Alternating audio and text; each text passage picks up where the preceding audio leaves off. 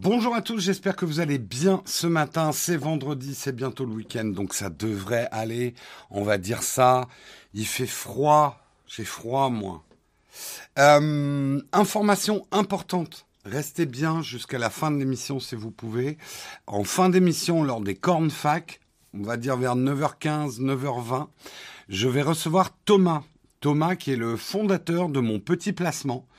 Euh, donc le patron de mon petit placement, et qui sera là justement pour répondre à vos questions sur ce sponsor qu'on vous a présenté euh, depuis pas mal de mugs euh, et qu'on vous représentera d'ailleurs aujourd'hui. Euh, voilà, donc si vous avez des questions justement sur moi, et même des questions difficiles, hein, n'hésitez pas, il a l'habitude. Euh, il sera là donc en fin d'émission pour répondre à vos questions. Je répéterai ça un petit peu plus tard dans l'émission. Euh, de quoi on va parler ce matin en attendant? Pas mal de choses qu'on va voir ce matin. On regarde ça ensemble. Et ça marche, magnifique.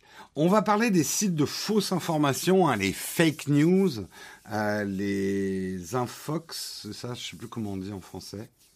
Intox, infox, oui, infox. Euh, qui battent des records d'audience en France. Justement, on parlera un petit peu d'audience et on parlera aussi un petit peu de l'argent que se font euh, ces sites de fake news, parce qu'ils font pas ça juste pour la gloire. On parlera euh, de annonce assez excitante GeForce Now. Nvidia lance un nouvel abonnement ultra puissant avec des GeForce RTX 3080, donc accessible par abonnement GeForce Noir, euh, GeForce Noir, GeForce, GeForce Noir, GeForce Now euh, donc on parlera justement de cette offre de cloud gaming. On parlera aux États-Unis de euh, Donald Trump qui annonce le lancement de son réseau social euh, qui va s'appeler Truth, hein, vérité. On parlera également que cette annonce a, a fait exploser en bourse l'action de Digital World qui donc hier a augmenté de 357%. Comme quoi Donald Trump a, encore du pouvoir, même s'il n'est pas président. Euh, plus en tout cas. Euh, nous parlerons de PayPal qui proposerait 45 millions de, milliards, pardon, 45 milliards de dollars pour acheter Pinterest. Et nous parlerons également une alerte sur TikTok, une mystérieuse contagion sévit sur la plateforme. Hein, ça va faire trembler dans les chaumières ce type d'article. On garde ce croustillant pour la fin. Nous parlerons bah, bien évidemment de notre sponsor Mon Petit Placement. Et je répète pour ceux qui ont raté le début, hein, je vous ai vu rentrer dans la classe un petit peu en retard. Euh, nous aurons Thomas, fondateur de Mon Petit Placement, qui sera là pendant les camps de fac vers 9h15, 9h20. Euh, pour répondre à vos questions, l'émission durera plus longtemps que d'habitude euh, pour euh, que vous puissiez poser toutes les questions que vous voulez sur mon petit placement. Donc, on fera une première partie cornefac où je répondrai à des questions texte si vous en avez.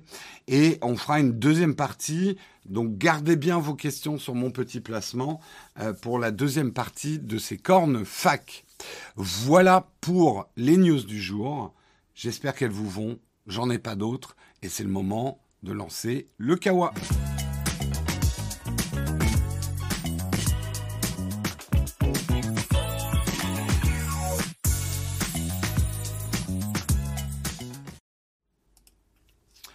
Et on va commencer effectivement parce que c'est bien qu'on voit un peu euh, les, conséquences, euh, en tout cas pour la France. Le mug est francophone, on pourrait faire des articles sur les fake news au Québec, ils le même problème. Suisse, vous avez le même problème. Belgique, vous avez le même problème. Toute l'Afrique du Nord, vous avez le même problème. Là, on va parler effectivement de chiffres français par rapport aux fake news, comme dirait Albert, les fake news, euh, si vous avez regardé les dernières vidéos, euh, qui battent des records d'audience. Euh, c'est Libération qui a fait une longue enquête. Alors c'est un article de Presse Citron, mais l'enquête a été faite par Libération et ils sont parvenus à identifier plus d'un millier de sites complotistes en France. Euh, alors, qu'est-ce qu'un site complotiste hein, Dans les grandes lignes, c'est des sites qui véhiculent des fausses news allant de théories conspirationnistes autour du 11 septembre, la présence de nanoparticules dans les vaccins, etc., etc. Euh, eh bien, il faut savoir que ces sites euh, d'Infox eh ben, attirent beaucoup de monde et marchent très bien. Euh, les dix premiers sites de désinformation en France ont cumulé 33 millions de visites par mois euh, d'après Libération, d'après l'enquête de Libération. En prenant en compte les 100 premiers du classement, cela représente même 60 millions de visites et 150 millions d'articles consultés chaque mois. Alors, vous dites, ouais, ça veut dire quoi 60 millions de visites, 150 millions d'articles consultés? Eh bien, c'est ni plus ni moins que l'audience cumulée de Libération, Le Point, France Bleu et Europe 1. Donc, des sites généralistes euh, leur audience cumulée n'arrive pas aux 60 millions de visites et 150, 150 millions d'articles consultés. Donc c'est quand même, euh, c'est devenu très important les sites de désinformation euh, dans le poids euh, de consultation en fait d'informations en France. Donc oui, il faut s'en inquiéter, oui. Euh, alors, au niveau des revenus, euh, Libération a estimé que le prix reversé par les annonceurs était de 96 centimes pour 1000 vues. Concrètement, cela fait entre 900 et, et 900 et 1000 euros de chiffre d'affaires pour 1 million de vues. Prenez votre calculette, 60 millions de vues, 1 fois 1000. C'est pas, c'est pas des sommes euh, folles, mais c'est des sommes suffisamment attirantes pour que certains fassent des vrais business models. La fake news attire, attire le clic, attire les gens. C'est des lectures faciles euh, et croustillantes. Donc, et c'est de l'argent facile en plus parce que ces sites. Alors, moi, je suis pas Libération, mais à mon petit niveau, hier, et pourtant je suis rentré tard, je suis allé me plonger un petit peu dans ces sites de fake news pour aller voir. Parce que c'est généralement pas des sites sur lesquels je vais. Je suis allé voir, c'est vachement bien fait. C'est vachement bien fait parce que dans les dix plus gros, je donnerai pas les noms des sites. Euh, j'ai pas envie de leur faire de pub. Je ne donnerai pas les noms des sites.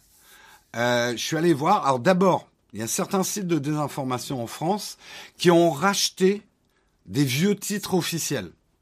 Donc dans leur appellation, on se dit ah ouais mais ça avant c'était un journal papier. Ouais, il y a des il y a des sites d'information vu que c'est la crise de l'information puisque les gens ne veulent plus payer pour de l'info, euh, qui se sont effondrés.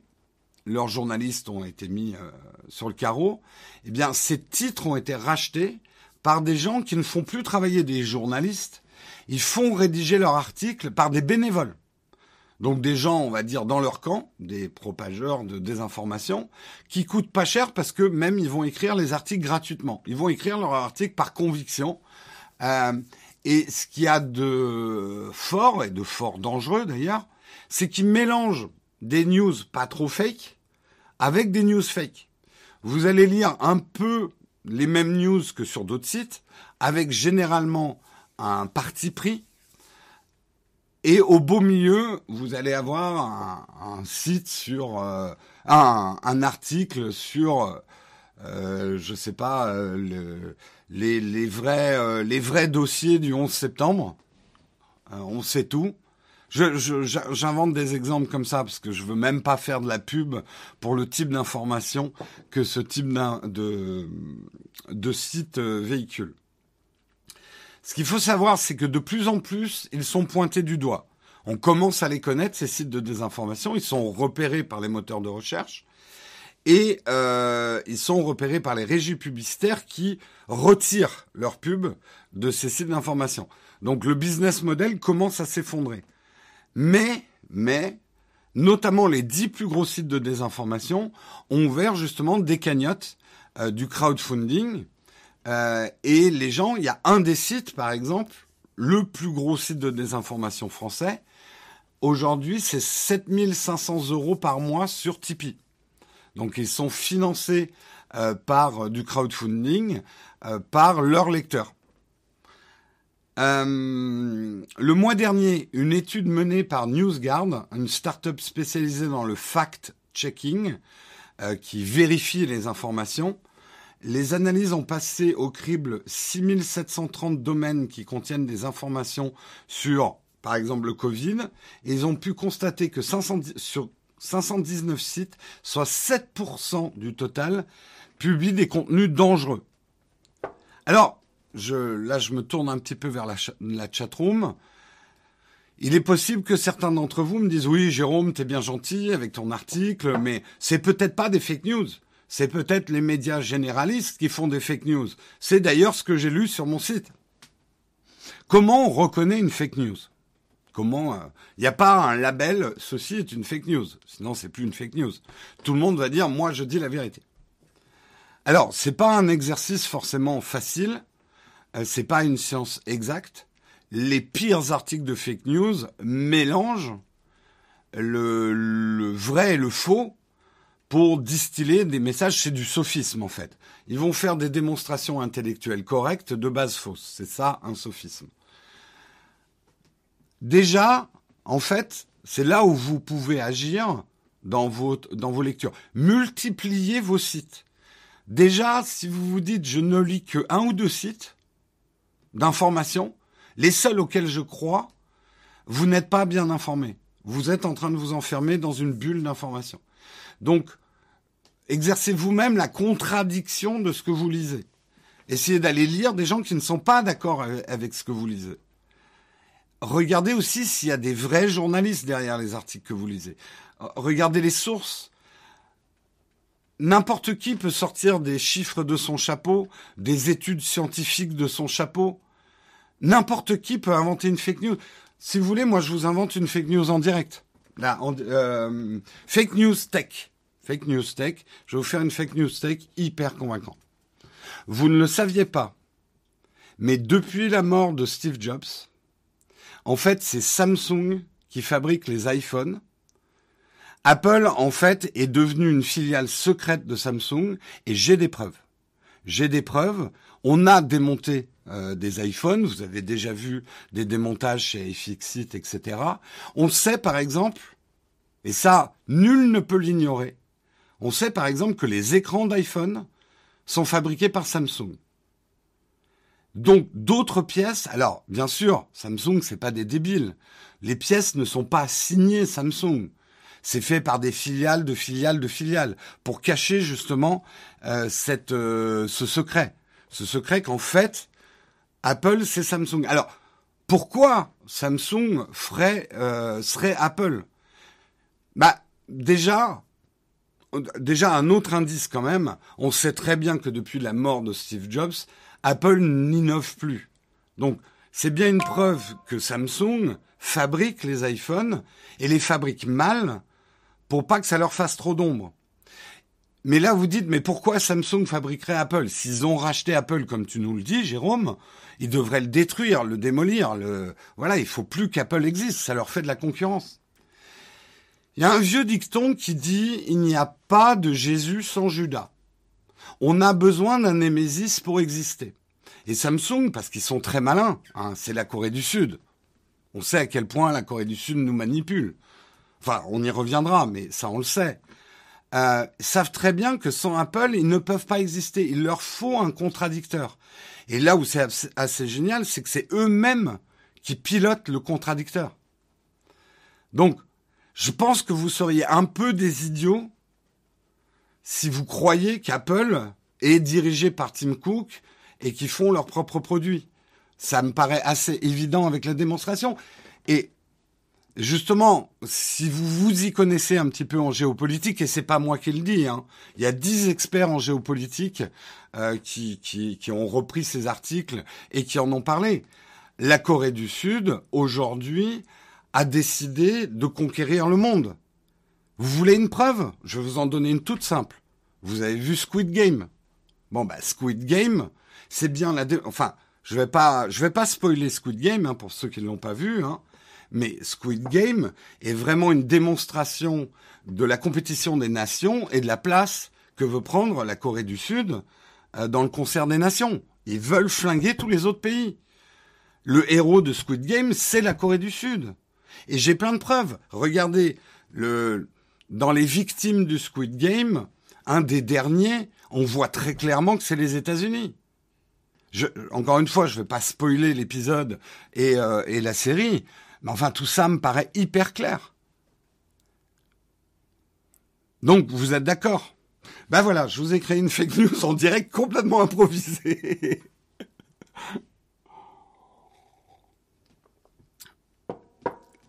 Nowtech gagne un million d'euros par mois, vraie fake news.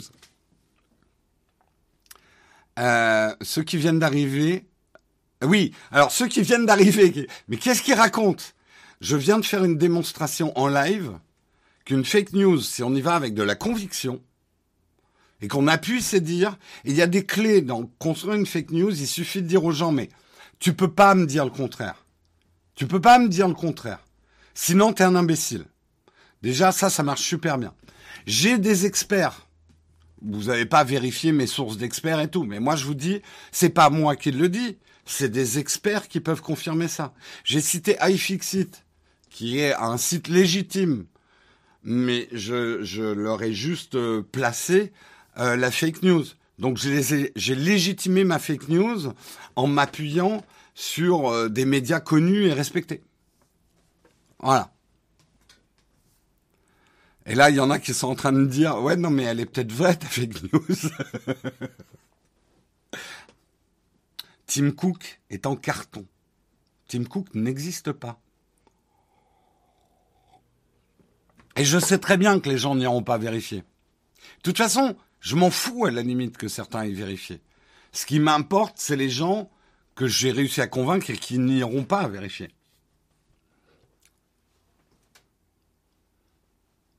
J'arrive, la Corée du Sud veut devenir maître du monde, moi dans ma tête, mais la Chine a acheté la Corée du Sud.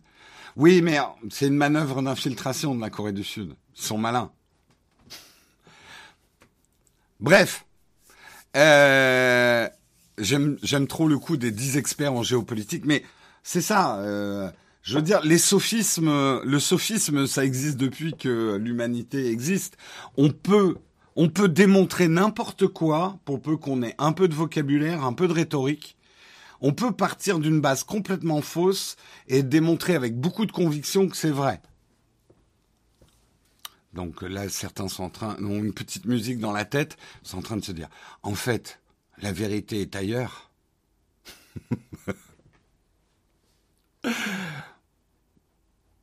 Jérôme prêt pour créer mon réseau de fake news, ouais. Bref, c'est alors, je vous l'ai fait un petit peu trivial. Probablement que certains vont détester cet article en me disant mais non, les fake news, c'est les anciens médias, c'est justement Libération, les fake news. Ok. Moi, en tout cas, et je lis de plus en plus des débunkers de fake news. Euh, c'est important pour l'hygiène mentale aujourd'hui. Euh, il y a des sites, on a parlé de NewsGuard, qui effectivement euh, des startups qui sont une startup spécialisée dans le fact-checking. Vous avez des sites. Je salue d'ailleurs certains médias qui maintenant ont vraiment monté des. Euh, moi, je regarde sur France 24. J'aime beaucoup leur. à peu près chaque jour, je crois, ils prennent une news fake et ils la démontent. Mais ils l'expliquent de manière journalistique. Enfin, ils ont fait une vraie enquête journalistique pour montrer pourquoi cette image qui est diffusée sur les réseaux est fausse, d'où vient cette image. Euh, voilà, ils débunkent comme ça des fake news. Et ça, je trouve ça hyper intéressant.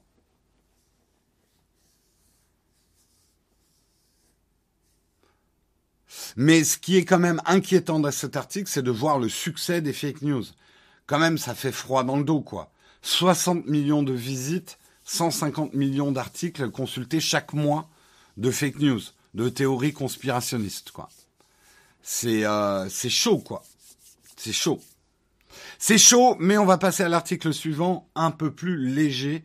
On va parler de GeForce Now. C'est un article de Frandroid, GeForce Now. Nvidia, donc qui est derrière GeForce Now. GeForce Now, pour résumer pour ceux qui n'ont pas suivi, GeForce Now, c'est un, c'est un service de cloud gaming. C'est pas exactement comme Shadow, parce que rappelons, parce que vous connaissez bien Shadow sur la chaîne, euh, Shadow c'est un, un PC de gamer sur le cloud. Mais vous avez un PC complet avec Windows et tout. GeForce Now, vous avez accès à, à des jeux. et le principe, c'est que c'est des jeux que vous avez déjà achetés, par exemple sur Steam ou sur un autre store. Et GeForce Now a signé un certain nombre de jeux. Ils n'ont pas tous les jeux. Hein. Pour l'instant, ils ont 1000 jeux. 1000 jeux que si vous avez déjà la licence sur votre ordinateur, vous pouvez jouer sur GeForce Now. Si par contre, et c'est le cas par exemple des jeux Blizzard, vous avez déjà acheté le jeu, mais que GeForce Now n'a pas signé avec Blizzard, vous n'aurez pas accès à ce jeu sur le cloud. Donc, c'est un peu à mi-chemin entre le le Xbox Pass. Euh, merde, comment ça s'appelle? Oui, c'est le Xbox Pass. Euh, et une offre de cloud gaming où il faudrait payer vos jeux, genre Stadia. Là, vous n'avez pas à payer vos jeux, mais vous ne pourrez jouer qu'à des jeux que vous avez payés et qui sont acceptés sur la plateforme GeForce Now. Game Pass, merci. Euh, il dévoile une nouvelle offre GeForce Now, donc vous avez compris comment ça fonctionne, hein, GeForce Now. Euh, et il y a justement maintenant un duel entre Nvidia et la Xbox, enfin Xbox, pour le leadership dans le cloud gaming. Eh bien, Nvidia vient de frapper un grand coup technologique. La firme californienne a annoncé ce jeudi que ses serveurs GeForce Now allaient désormais pouvoir en partie compter sur des cartes GeForce RTX 3080, donc c'est de la bonne, euh, afin d'apporter encore plus de puissance aux joueurs. Euh, donc, ils ouvrent un troisième abonnement. Pardonnez-moi, j'ai perdu un truc que j'avais surligné, d'où ma petite pause. Désolé hein, pour ceux qui écoutent en audio. Je sais que mes petites pauses c'est pas toujours euh, agréable à écouter, mais il faut pas oublier que l'émission elle est diffusée en vidéo. Nouvel abonnement surpuissant basé sur les cartes GeForce RTX 3080. Le catalogue donc de jeux, c'est à peu près 1000 jeux aujourd'hui, mais on a quand même des grosses pointures. Hein. Euh, vous avez euh, vous avez Apex, vous avez Watch Dogs, vous avez euh... enfin il y, en a pas mal. Je vais juste essayer d'ouvrir le listing des jeux. Attendez, j'essaie de trouver le listing des jeux qui sont dispo. La liste complète, elle est là, je vous l'affiche. Euh, la liste complète des, jeux accessibles. D'ailleurs, ce mois-ci, ils annoncent New World hein, sur euh, GeForce Now. Euh, bah voilà, les listes complètes de tous les jeux euh, qui sont accessibles par GeForce Now. Voilà, donc là, j'en suis qu'au A.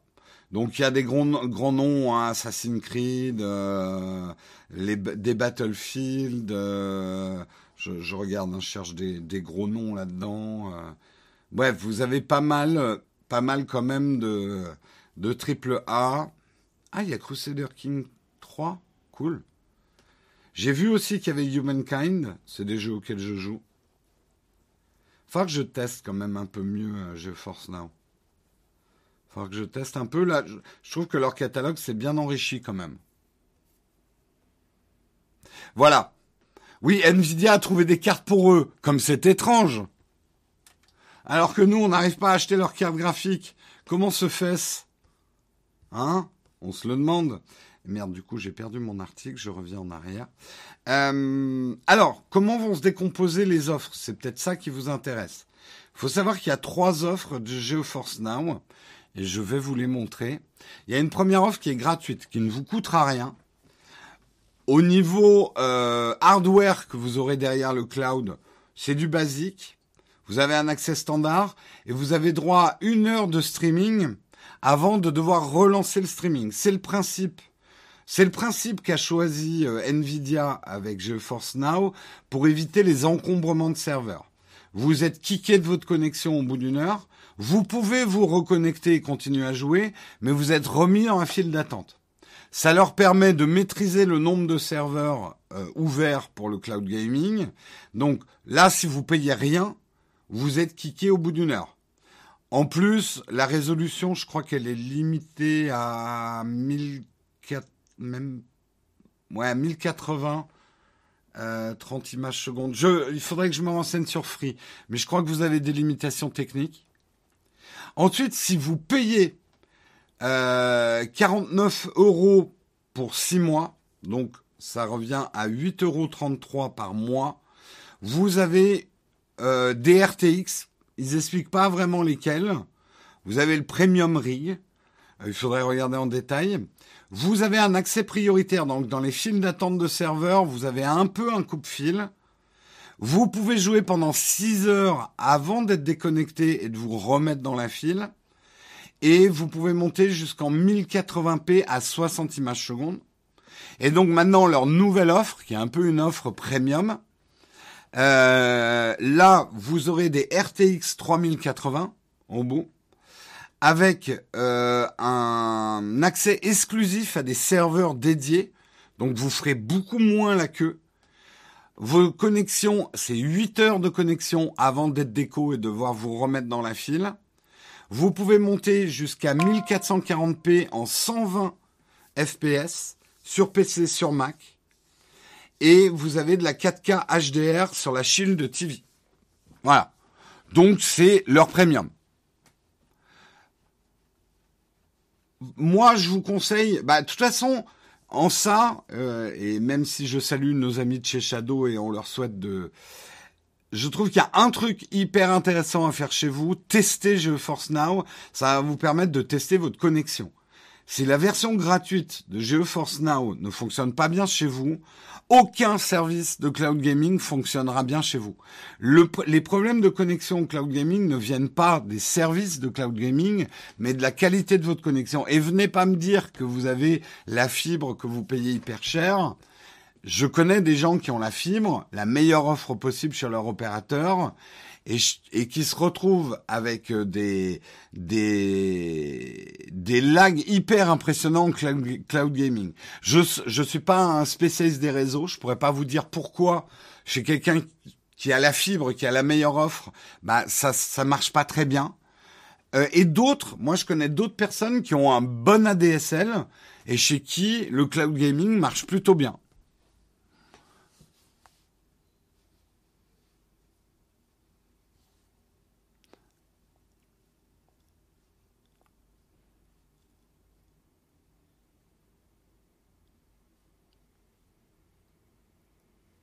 Oui, alors je prononce à la vieille française je Force Now.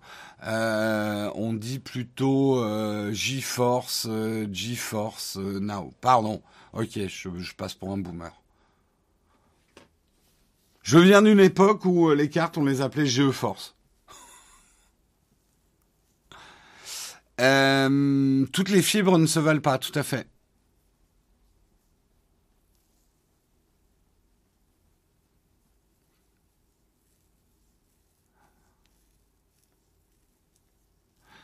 Bonjour, c'est la police de la prononciation. Merci de présenter vos papiers. Ça serait drôle un jour que ça débarque.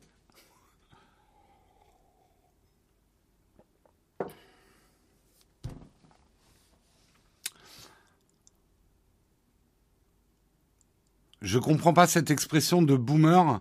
Bah en fait, les boomers, c'est les gens qui sont nés, euh, ce qui n'est pas mon cas d'ailleurs, c'est les gens qui sont nés avant 1968 c'est le baby boom. Et par extension, maintenant, c'est devenu la manière de dénominer les vieux. Un vieux est un boomer. C'est-à-dire, on a sorti de son contexte euh, la notion de boomer pour que ça devienne un terme générique pour dire vieux, en fait. C'est avant, oui, avant 68 ou avant 62. Moi, je suis généra... normalement, je suis pas dans la génération des boomers, moi. Je suis, euh, je suis la génération d'après, c'est la génération X. Mais bon, on m'appelle boomer, puis maintenant, en fait, je m'en fous. C'est passé dans le langage commun. Euh, boomer, ça veut dire vieux, quoi. Euh, se faire dégager par les... Te... Euh... Hein, j'ai pas compris.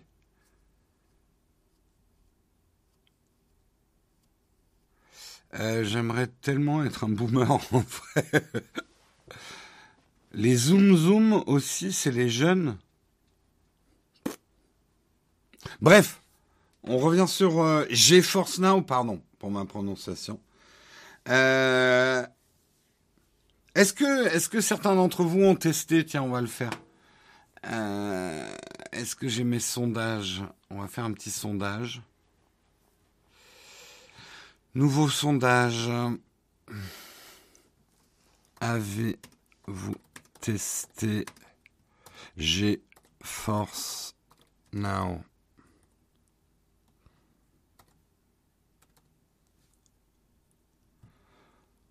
Oui, non. Voilà. Vous connaissez mes sondages. Si vous savez pas quoi répondre, répondez rien. Alors, on va voir combien ont testé euh, GeForce Now. Merde. Yep. Ah, quand même, un 35% pour l'instant. Ah, vous êtes pas mal à avoir testé. C'est des trucs que vous avez testés pendant le confinement ou... Merde, effectivement, j'ai oublié d'ouvrir l'oreillette. Euh, je vais ouvrir mon oreillette. J'avais beaucoup de choses à penser ce matin. J'arrive, j'arrive. Hop. C'est bon, les modérateurs, je suis sur l'oreillette.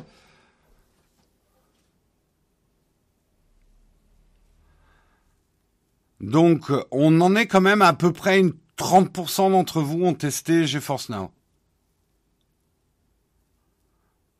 C'est parfait. Parfait, parfait.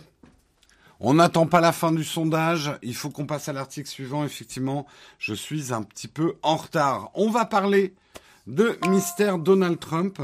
Euh, qui mystère, je sais pas. Mais en tout cas, il a annoncé mercredi 21 octobre le lancement de son propre réseau social. Euh, c'est un article de Sud-Ouest. Et oui, je lis Sud-Ouest. Je prends des informations tech chez Sud-Ouest. Euh, donc, il a annoncé le mercredi 21 octobre le lancement de son propre réseau social, Truth Social. Truth Social. Donc, la, la vérité sociale. Enfin, le, réseau de la vérité. Euh, pour rappel, vous le savez, Donald Trump a été banni des autres réseaux sociaux, Twitter, Facebook, etc. On va pas refaire l'histoire. Euh, L'Europe s'est inquiétée effectivement de ce bannissement de Donald Trump parce que quoi qu'on pense euh, du personnage, c'est quand même inquiétant effectivement pour la liberté d'expression que euh, des réseaux sociaux aient le pouvoir de bannir des gens. En même temps, et là je fais euh, l'avocat, je, je, fais euh, défense et en même temps, bah, les réseaux sociaux, bah, je le dis d'un point, point, de vue utilisateur, Twitter, par exemple, ça va mieux depuis que Trump il y est plus. Hein. Euh, franchement, vraiment. Donc bon, c'est un débat compliqué, c'est pas celui-là qu'on veut avoir ce matin.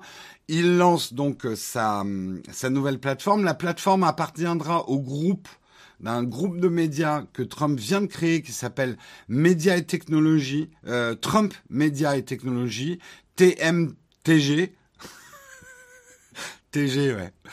Euh, ouais, TMTG, une structure qui fournira également un service de vidéo à la demande et des podcasts non-woke, précise le communiqué. Donc si vous voulez du non-woke, c'est là-bas qu'il faudra aller écouter les podcasts. Euh, on le sait, Donald Trump, furieux de ne plus avoir accès à son porte-voix favori, il adorait hein, quand même euh, Twitter, euh, avait mené campagne en 2000, il avait beaucoup utilisé les plateformes en 2016. Il avait annoncé, toute sa présidentielle a été émaillée de remarques, plus tonitruantes les unes que les autres. On allait de oh, mais il n'a pas osé dire ça ah non mais c'est pas vrai d'un jour sur l'autre. C'était la technique Trump. Euh, j'ai offusqué hier, j'offusquerai encore plus demain. Il a très bien compris à quel point le levier de l'offuscation euh, était le levier puissant des réseaux sociaux, créer des gens tellement offusqués par ce qu'il dit que tout le monde en parle. C'est euh, sa chiffonnette à 25 euros. Euh, à quoi? Je prononce mal Twitter maintenant?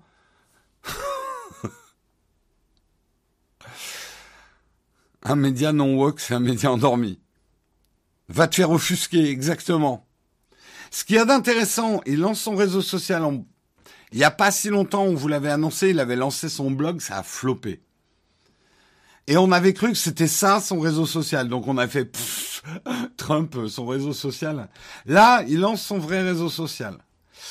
Et juste quand même une petite chose pour vous inquiéter un petit peu, pour certains d'entre vous, peut-être que d'autres en seront ravis. L'action Digital World, qui est le groupe euh, qui va fusionner euh, effectivement avec le réseau social de Donald Trump, a gagné 350, 357% à la bourse jeudi. Le réseau social de Trump, donc Truth, Truth euh, Social, euh, est valorisé à 875 millions de dollars. Un complément de prix potentiel de 825 millions de dollars en actions supplémentaires pourrait porter la valorisation cumulée à 1,7 milliard de dollars. En fonction de la performance de l'action après la réalisation de la fusion, a déclaré Trump Media dans un communiqué de presse. Donc il y a des affaires d'argent. Donald Trump a une puissance énorme et une audience énorme. Une partie de la réussite et de la sortie je ne sais pas si vous vous souvenez, mais il y a quelques années, on parlait de la descente aux enfers de Twitter, qui avait de plus en plus de mal à avoir des gens qui lisaient Twitter. Donald Trump a ramené énormément de monde sur Twitter. Donald Trump a une portée, son électorat n'a pas faibli aux États-Unis, ou très peu. Il est très suivi et il détient la vérité pour son électorat. Je suis pas là, d'ailleurs, pour contester pour faire de la politique quoi que ce soit, mais juste pour expliquer que ne sous-estimons pas, ne, il faut pas euh, négliger que les États-Unis restent euh, très coupés en deux, malgré la dernière élection à laquelle Trump a perdu, mais pour lui il n'a pas perdu, et pour une grande partie de son électorat il n'a pas perdu. Et je peux vous garantir que quand il va commencer à utiliser son réseau social, ça va être le grand retour de, euh, de, la phrase Trump du jour. Voilà.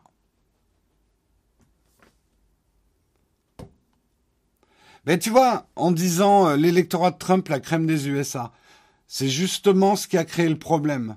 À mépriser ces gens, bah, ça a créé aussi la situation de dire ouais, il y a que les imbéciles qui non non non non non non non, c'est pas ça. Le pays est fortement divisé sur des questions essentielles.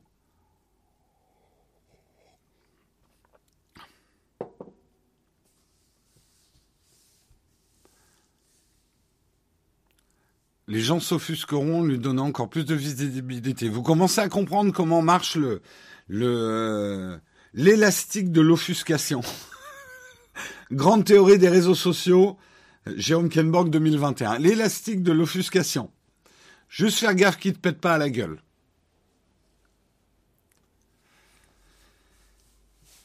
En fait, si vous mettez un corollaire entre ma première news et celle-ci, ne sous-estimez pas l'ascension énorme de gens qui de, de, personnes et je ne les méprise pas du tout. Je peux m'en inquiéter, ça c'est mon droit, mais je suis pas en train de dire que c'est des imbéciles, mais des gens vont préférer euh, leur vérité sans forcément aller croiser les sources et essayer de, de, de chercher. En fait, voilà, ils sont dans leur bulle et ils veulent y rester. On les a beaucoup agressés, c'est des des personnes qui se sont senties très méprisées par une intelligentsia euh, de gauche avec des gros guillemets euh, urbain CSP++, euh, Bobo et euh, etc. Ils se sont sentis extrêmement négligés et à raison. Et ils se rebiffent.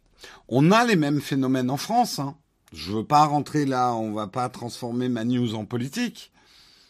Mais euh, ne regardez pas les États-Unis en croyant que c'est un pays d'imbéciles et de, et de bouffeurs de burgers et que c'est dingue, ça n'arrivera jamais chez nous. Je crois pas. Je crois pas que ça n'arrivera jamais chez nous.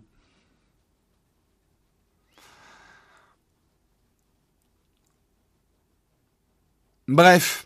On va pas rentrer là-dedans, hein, on n'est pas un magazine politique, mais la tech et la politique, désolé, hein, il y a beaucoup d'imbrications, hein, donc euh, ça serait débile de ne pas en parler. On va parler de PayPal. PayPal, c'est un article de presse Citron. PayPal qui proposerait 45 milliards de dollars pour racheter Pinterest. Je sais pas si d'entre vous, si certains d'entre vous utilisent encore Pinterest, mais Pinterest est très utilisé. Peut-être que vous, vous l'utilisez pas, mais attention à votre biais de technophile. C'est pas parce que vous, vous n'utilisez plus un service qu'il n'existe plus. On a souvent ce biais quand on parle de Dailymotion, de Facebook ou d'autres réseaux sociaux qui nous semblent abandonnés parce que nous, on n'y va plus. Euh, ou de plateformes de vidéos, nous, on n'y va plus. Donc vous dites, mais ça existe encore? Ben oui. Sans vous. Bref, tout ça pour dire, Pinterest a encore énormément de valeur et euh, PayPal veut les acheter. Alors, c'est des rumeurs, mais a priori, euh, PayPal aurait proposé 70 dollars par action, ce qui valoriserait Pinterest à 45 milliards de dollars, ce qui représente une prime de 26% par rapport au cours de clôture de Pinterest mardi. Donc une belle valorisation de l'action pour le rachat. Euh, il n'est pas encore certain que les deux parties trouvent un accord, mais en tout cas, cette acquisition, acquisition, si elle a lieu, sera encore plus importante que l'acquisition de LinkedIn par Microsoft pour 26 milliards de dollars. Ça, c'était il y a deux ans, si je ne me trompe pas. Euh, mais pourquoi PayPal voudrait racheter Pinterest Hein? Mais pourquoi donc? Eh ben, l'acquisition de Pinterest permettrait à PayPal de jouer un rôle plus important dans le e-commerce. En effet, comme les autres réseaux sociaux, Pinterest se transforme petit à petit en plateforme de shopping, et encore plus Pinterest, où les utilisateurs font des achats en suivant des recommandations des influenceurs. Et qui dit achat dit transaction, qui dit transaction dit PayPal. Euh, d'autre part, comme PayPal, Pinterest a été l'un des grands gagnants de la crise du Covid-19. En effet, alors que les gens étaient confinés chez eux, ils se sont rués sur les réseaux sociaux. Et de son côté, PayPal a connu une importante croissance lorsque de plus en plus de personnes ont eu recours au commerce en ligne pour faire leur achat. Voilà. C'est vrai, c'est peut-être la seule conclusion qu'on peut avoir là-dessus. Le Covid a été un ultra accélérateur de l'e-commerce. Et je vois autour de moi beaucoup de gens qui n'étaient pas très e-commerce. Et c'est pas qu'une question de génération. Hein. Je connais des gens jeunes qui n'aiment pas, qui n'aimaient pas acheter en ligne, mais depuis euh, la crise du Covid, achètent beaucoup plus de choses en ligne. Euh, c'est 2016 le rachat de LinkedIn. Ah oui, ça date quand même. Ah ok, alors je prononce mal Pinterest? Pinterest? Ok. Eh ben, j'aurais fait trois fautes de prononciation aujourd'hui. Offusquez-vous. Qu'est-ce que vous voulez que je vous dise? Je prononce mal les choses. J'ai toujours dit Pinterest, moi. C'est la pinte qui reste. Exactement. Ça ne doit pas exister. Une pinte qui reste, c'est tristesse sur le monde. On ne doit jamais laisser une pinte seule. Bref, dernier article. J'ai un bon article pour que vous vous offusquiez là, le dernier article. Ça va faire plaisir. Euh, c'est un article de l'ADN. Euh, alerte au tic sur TikTok. Toc toc, comme diraient les boomers. Ben justement, vous allez voir, c'est exactement ça. Euh, TikTok, le réseau social, met régulièrement en avant des vidéos de jeunes filles qui souffrent du syndrome de Gilles de la Tourette. Alors, est-ce que vous connaissez le syndrome Gilles de la Tourette? C'est des personnes qui ont des tics incontrôlables, euh, qui font des mouvements incontrôlables au milieu de leurs phrases, qui vont dire des mots qu'ils ne contrôlent pas, parfois des injures, on les connaît souvent parce que c'est des, c'est des injures, au milieu d'une phrase normale, ils vont avoir en fait un tic, un tic de, de, langage. Il faut savoir que sur TikTok, euh, c'est un hashtag euh, syndrome de la Tourette ou le hashtag Tourette euh, cumule 7,7 milliards de vues. Donc c'est un hashtag très cliqué. Et il y a une étude scientifique des experts. J'ai pas les sources, c'est vrai qu'ils auraient pu mettre les sources. D'après plusieurs scientifiques, dans un article du Wall Street, Journal, le neurologue, bon déjà il y a un neurologue qui est cité. Bon, ok, on va dire que c'est de la vraie news, peut-être pas. J'ai pas assez de, j'ai pas assez de preuves. Mais bref, d'après plusieurs scientifiques, des symptômes semblables au syndrome de Gilles de la Tourette, une maladie neurologique, seraient en train de se propager à travers les États-Unis. Dans un article du Wall Street Journal, le neurologue Donald Gilbert du Cincinnati Children's Hospital Medical Center euh, a indiqué traiter une dizaine de nouveaux cas par mois depuis mars 2020. Le Texas Children's Hospital rapporte quant à lui une soixantaine de cas depuis la même période. Une étude du centre de Tourette de l'université John Hopkins rapporte que les cas de comportement à auraient augmenté de 2 à 3 par rapport à 2019. Cette propagation est bien évidemment favorisée par le stress engendré au cours de la pandémie. Hein. On le sait, je suis pas du tout un spécialiste du, syndrome de Tourette, mais que le stress est un facteur souvent aggravant euh, de, cette maladie euh, neurologique. Euh, mais d'après les scientifiques, TikTok aurait aussi pu jouer un rôle significatif dans la transmission d'éthique d'une personne à l'autre. Cette maladie de Tourette, maladie génétique, n'est évidemment pas contagieuse. On ne peut pas attraper le syndrome de Tourette en regardant quelqu'un qui a le syndrome de Tourette. Mais les comportements qu'elle génère, à savoir des tics, peuvent se transmettre d'une personne à l'autre.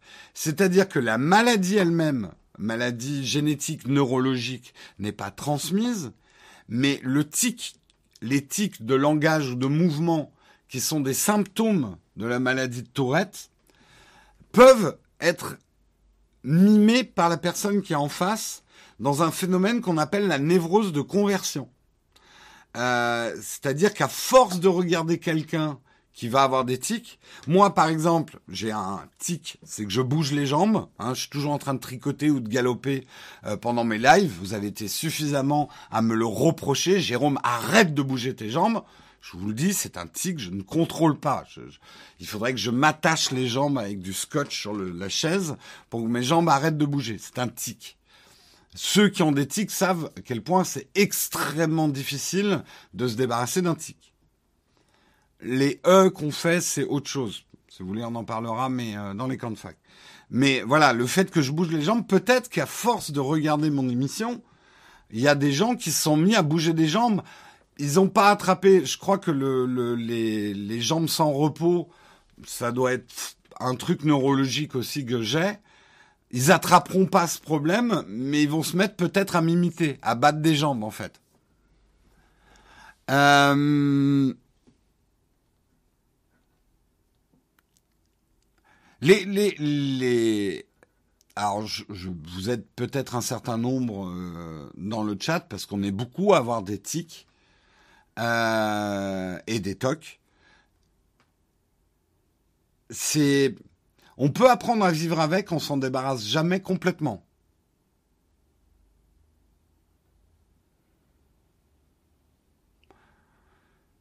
Moi, je sais que je dois pas bouger. J'ai des fourmis dans les jambes en vrai. C'est infernal. Je peux pas rester en place.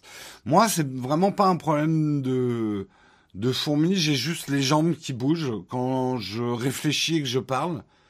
Euh, voilà, si les jambes sont en repos, on est beaucoup à avoir ce problème-là. Hein. Euh, moi, j'ai les jambes qui tricotent en fait. Et je sais que c'est énervant à hein, regarder. J'explique juste aux gens qui me disent arrête de bouger les jambes que c'est impossible pour moi.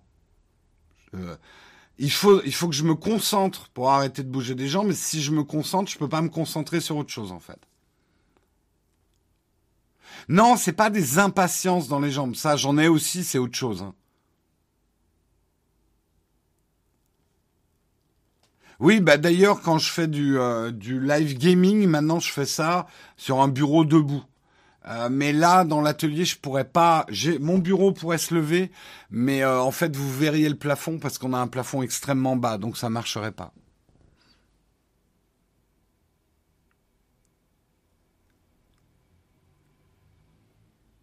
Moi, de toute façon, d'une manière générale, je suis quelqu'un de nerveux, je, bouge dans tous les sens, je suis intenable. C'est fatigant, je sais, pour mon entourage, je m'en excuse. Euh, J'essaie, en fait, j'arrive à me contrôler, mais ça me demande beaucoup d'attention de me contrôler, et du coup, je peux, je peux pas faire autre chose.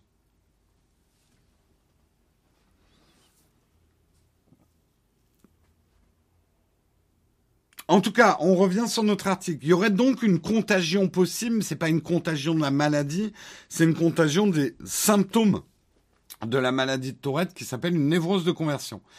En 2011, le lycée Loa Junior High School euh, avait connu une épidémie de tics qui avait mystérieusement touché une quinzaine d'élèves.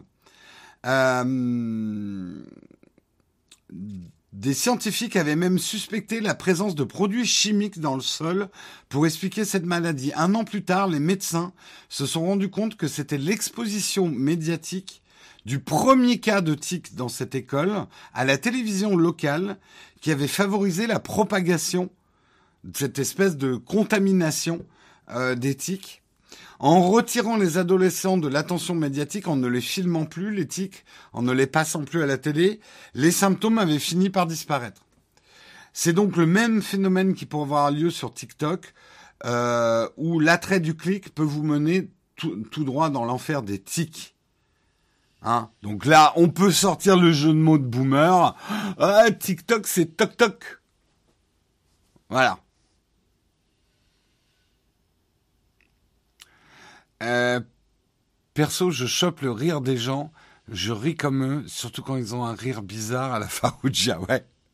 Alors, ça m'est pas arrivé souvent, mais j'ai eu des grands moments de gêne.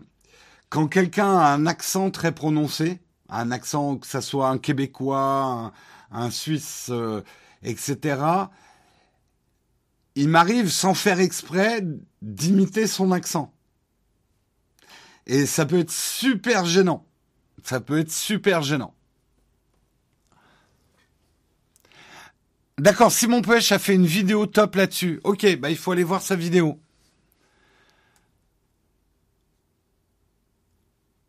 J'avais pas remarqué le toc des jambes, par contre j'ai remarqué ton beau suite. Ah, ça c'est un, un suite historique. Un suite historique, c'est mon, mon ancienne entreprise euh, No Watch. C'était notre totem. Euh, une vraie éponge à accent. Non, mais ça peut être super gênant parce que les gens croient que je me fous de leur gueule. Je discute avec des gens du Sud, au bout d'un moment, je me mets à parler comme un Marseillais, quoi. C'est... Euh, en fait, euh, le truc le plus connu de la névrose de conversion, je crois que ça s'appelle pas exactement comme ça dans ce cas-là, mais quand quelqu'un baille, vous baillez. Euh, essayez, hein, c'est toujours rigolo de le faire dans un dans, dans le métro, mais il faut que votre bâillement soit authentique. Moi, j'ai essayé. Hein. Si vous simulez un bâillement, ça marche pas vraiment. Mais si vous baillez dans un wagon de métro, vous créez une chaîne de contamination de bâillement.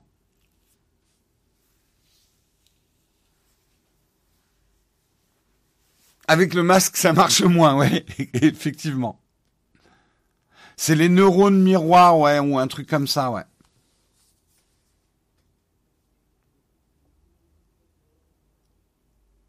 Même à travers Discord, ça fonctionne. Bon, on va essayer. Je vais essayer de faire un véritable bâillement. On va voir si vous baillez chez vous. Chez vous. Euh, combien Alors, allez, sondage. Avez-vous baillé Avez-vous Baillé. Baillé et S. Je vais peut-être faire une faute. Attends. Je vous battu. Ah putain, le participe passé, jamais. Avez-vous baillé et S? Ou pas? Et? Pas de S. Ok, merci. Je suis nul Je suis nul en grammaire. Eh ouais, j'ai des défauts. Oh là là Oh là là, je prononce mal, j'ai force now.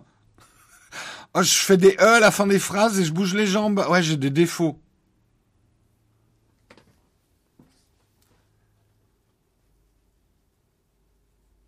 Merci, merci. Vous êtes les meilleurs correcteurs orthographiques. J'aimerais vous avoir tous les jours dans mon clavier.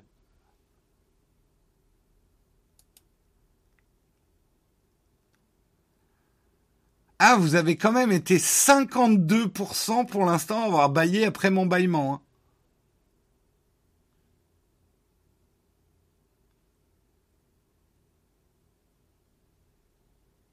Oui, j'aurais dû, j'aurais dû mettre un accent circonflexe sur bailler. Oh là là là là là là là là, mais je suis dans la sauce.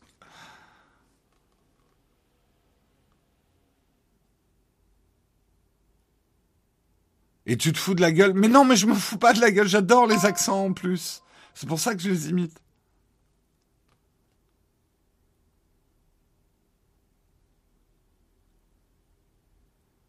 Euh, donc vous êtes quand même... Non, alors vous êtes 56% à ne pas avoir baillé après mon bâillement. Vous êtes... 44% avoir baillé après mon bâillement.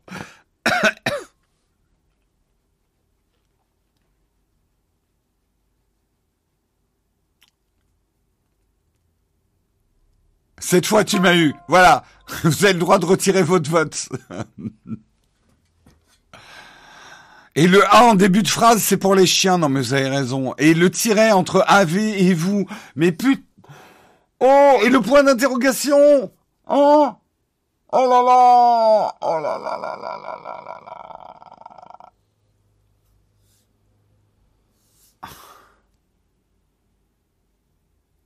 Je retourne me coucher. Vous avez raison. Ouais, j'ai eu 0 sur 10 à la dictée. Ça me rappelle des souvenirs. mon Dieu, mon Dieu. Vous voyez, il n'y a pas que les jeunes qui savent plus écrire. Hein. Les vieux aussi, c'est pareil. C'est tout pareil. Je me sens jeune quand je fais des fautes d'orthographe. Euh... Il n'y a rien qui va. Tant d'efforts sur le et pour rien. Voilà, je me suis bloqué sur mon, sur mon accord et j'ai foiré tout le reste de la phrase. Aïe, aïe, aïe. Bon, sur ce, il est temps, il est temps. Normalement, ça, ça devait être une tartine. Mais aujourd'hui, il va pas y avoir de tartine parce qu'aujourd'hui est une journée un petit peu spéciale. Hein nous allons faire un grand camp de fac, mais un grand camp de fac en deux parties. Nous allons d'abord parler de notre sponsor, mon petit placement. Et nous en parlons, c'est la, c'est la fin euh, de mon petit placement. Ils nous ont sponsorisé jusqu'à aujourd'hui et on les en remercie énormément. Mais justement, comme c'est le dernier jour de mon petit placement, nous avons le fondateur Thomas de mon petit placement qui va venir nous rejoindre vers 9h15, 9h20 et qui sera là pour répondre à vos questions, toutes vos questions. N'ayez pas peur de vos questions. Euh, il n'a pas peur de vos questions déjà. Euh, il sera là pour répondre à vos questions sur mon petit placement. Donc on va faire un cornefac en deux parties. Au début, si vous voulez me poser quelques questions tech, on fait ça pendant 10 minutes. Et après, bah, vous pourrez poser des questions directement à Thomas que, que j'aurai euh, ici si j'arrive à établir la connexion, ce qui n'est pas gagné. Euh, mon petit bâillement. non, c'est juste là, c'est euh, non, mon petit placement continue, la société va bien, mais euh, ils nous ont pris en, enfin, ils sont sponsors. Tous nos sponsors, il y a une date de début de sponsoring, une date de fin de sponsoring. Donc aujourd'hui, c'est la fin de cette campagne de sponsoring de mon petit placement. Euh, donc, mon petit placement, justement, qu'est-ce Qu'est-ce que mon petit placement? Eh bien, mon petit placement, c'est une manière d'investir simplement votre argent. Mention technique et légale et importante, nous, on ne vous présente que la plateforme technologique Mon Petit Placement.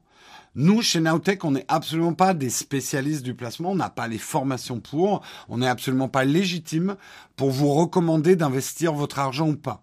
C'est une décision importante, c'est une décision personnelle que vous devez faire parfaitement informer et qui vous appartient. On ne vous dira jamais quoi faire de votre argent sauf le dépenser sur nos liens d'affiliation, mais ça c'est un autre problème. Mais en tout cas, on vous dira jamais que placer son argent est indispensable au bonheur euh, ou quoi que ce soit. Ça c'est vraiment votre liberté. On vous présente mon petit placement comme une solution technologique pour faire des placements. il faut savoir que effectivement en France, la culture du placement, on l'a pas vraiment. On a souvent l'impression que les placements c'est réservé aux riches, que les placements c'est réservé aux gens qui s'y connaissent, aux traders avec des bretelles et des chemises à rayures et qui sont à Wall Street.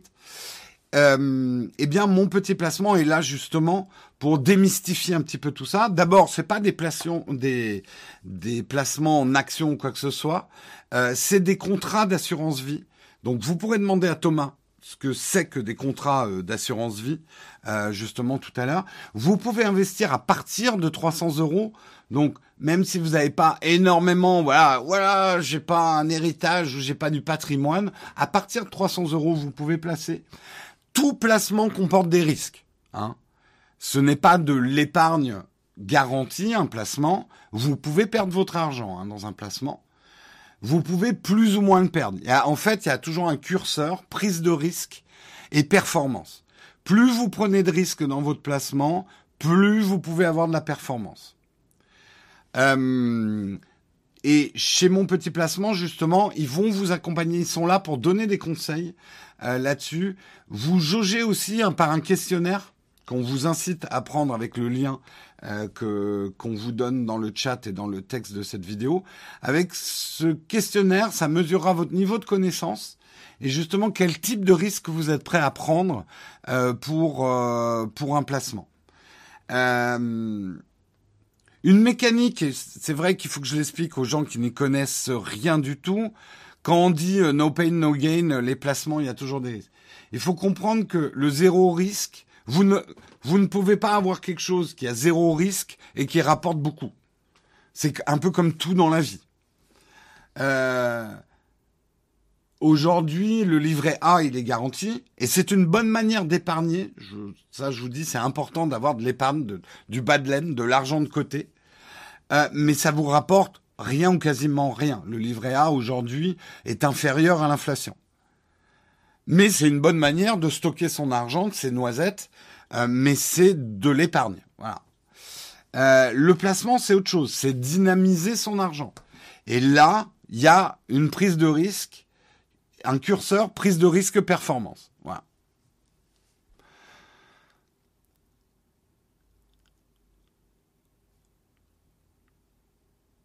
Euh, le zéro risque qui rapporte, c'est une pierre. Bah, quelqu'un qui vous promet le zéro risque avec du rendement, il y a généralement une couille dans le potage.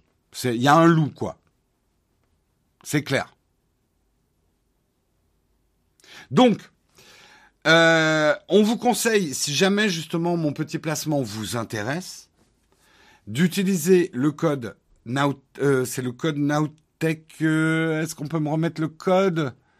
Samuel, si tu m'entends, est-ce qu'on peut remettre le code? Je, me perds un peu dans les différents codes qu'on a selon les sponsors. Voilà, avec le code Nowtech, tout simplement, vous profitez de 30% de réduction sur vos commissions à la performance la première année. Si vous avez des questions sur qu'est-ce que c'est que cette commission à la performance, tout ça, Thomas va être là tout à l'heure dans une dizaine de minutes, une quinzaine de minutes, pour répondre à vos questions sur mon petit placement. Si vous avez des questions, même euh, je, vois que certains euh, disent mais c'est un truc capitaliste horrible. Tom, enfin, n'hésitez pas à poser vos questions à Thomas. Euh, il a créé cette société, il vous expliquera pourquoi. et il a l'habitude aussi de, de, répondre à des questions difficiles. Donc, ne, ne soyez pas intimidés. Hein, une question que vous oseriez me poser à moi, vous pouvez oser lui poser à lui. Voilà. Sur ce, on part dans les camps de fac.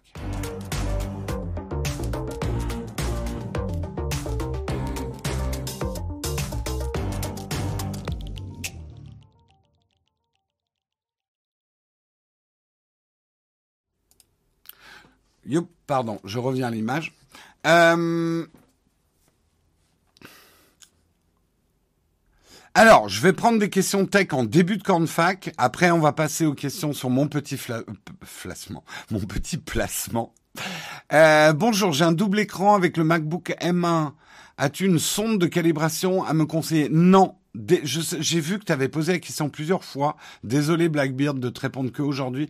On n'est pas du tout, on n'a jamais utilisé de sonde de calibration. C'est d'ailleurs un problème qu'on a. Il faut qu'on recalibre nos écrans. Ça sera peut-être d'ailleurs l'occasion de faire une vidéo là-dessus. Euh, euh, alors la prise en main du Sony A7 IV. Alors je vais être tout à fait franc et honnête. Euh, je ne l'ai pas eu en main.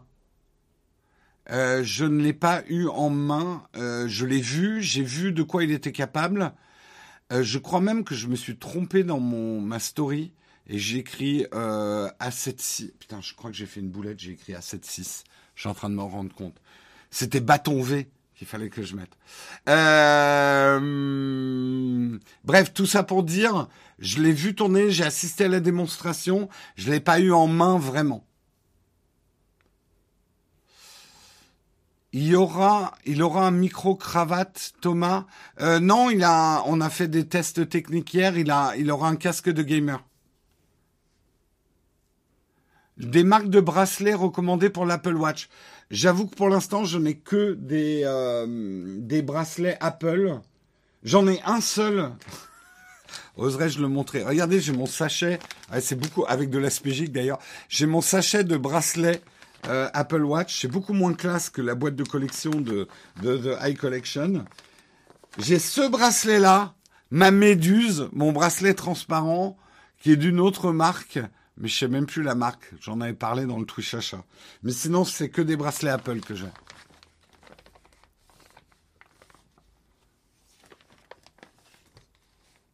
Je n'ai absolument pas remercié tous les contributeurs du jour. Gros Mino, merci. Je vais essayer de remonter tous les contributeurs. Euh, Yotatech, merci. Toxi, Tokixi, merci beaucoup. Euh, Eloriel, Andy76, Nabil, 1913, David Io, 157, euh, Audrixan, euh, Oxno, Altaran, Powerloutre, merci beaucoup pour vos contributions de ce matin. Un merci énorme pour vos contributions. Euh, alors, quelle config MacBook avez-vous acheté? On va en avoir plusieurs, mais pas aux mêmes dates. Donc, je sais pas si on mettra tout dans une vidéo. Euh, on a pris du M1 Pro parce que certains d'entre nous s'équipent euh, en ordinateur personnel. Euh, avec des M1 Pro. On a pris aussi un M1 Max avec 64 Go de RAM. Donc on en aura plusieurs à tester en fait.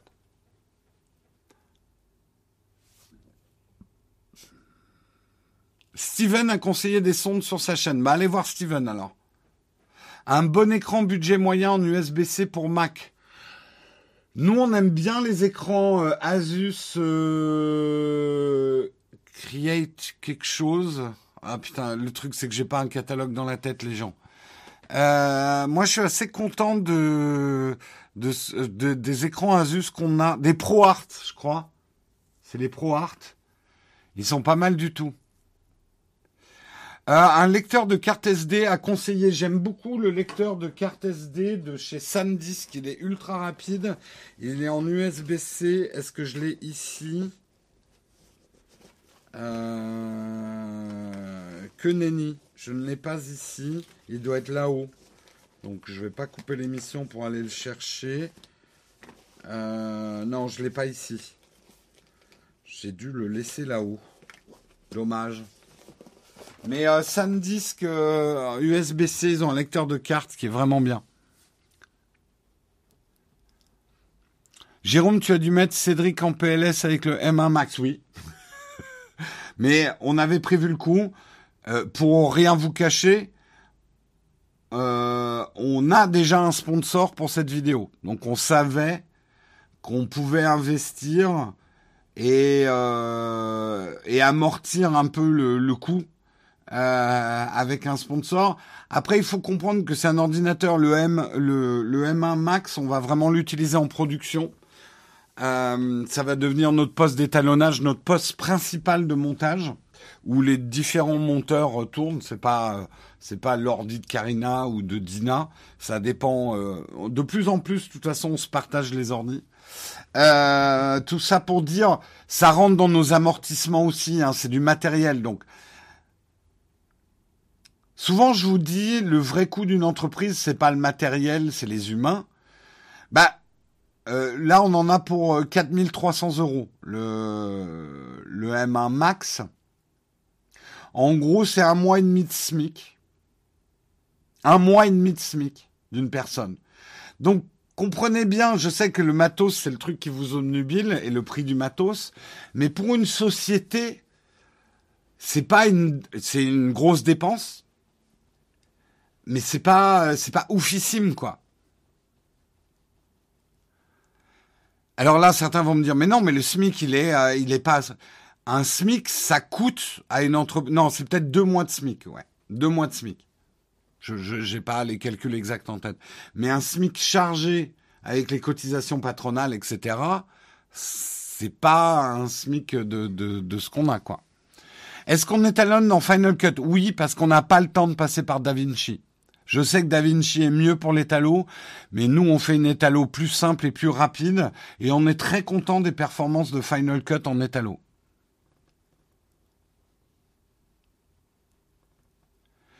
On, le, bah, il nous a coûté euh, 4300 euros le M1 Max. On l'a pris avec un seul Tera de disque dur, parce qu'on bossera, on stockera sur des disques durs externes, mais on l'a pris à 64 Go de RAM. Ouais.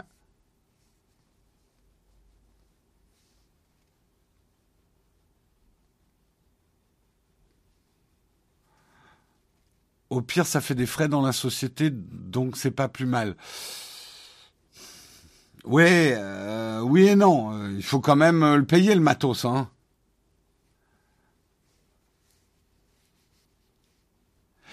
Alors, je sais, un certain tellement habitué à dire, mais c'est horriblement cher. En fait, je vais vous dire, je m'attendais à beaucoup plus de la part d'Apple. Je trouve au contraire que les prix d'Apple sont relativement bas. Alors, certainement comme d'habitude que certains vont dire oui mais dans le monde PC on a équivalent pour 1000 euros de moins.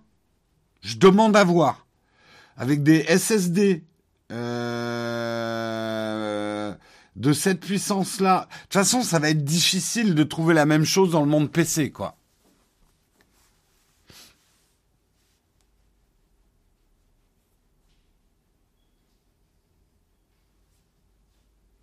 On l'a pris en 16 pouces.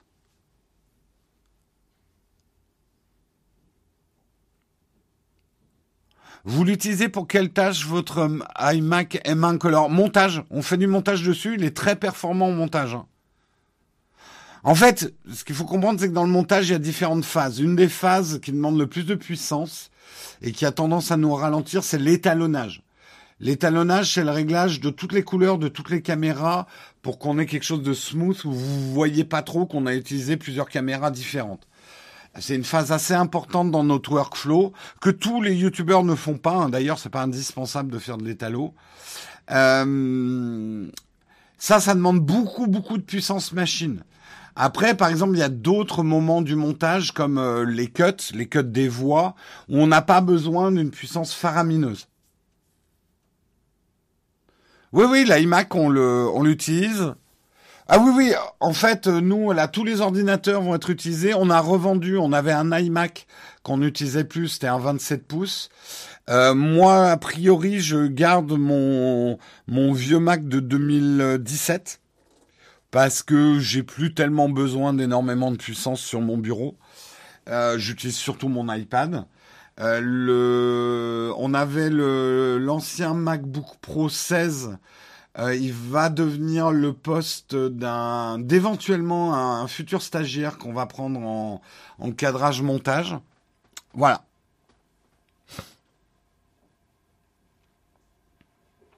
Oui, euh, probablement que Linus Tech Tip va faire une vidéo. On a recréé un PC avec les specs du dernier Mac Pro, Mac Pro Max. C'est très pointu et très chronophage l'étalonnage.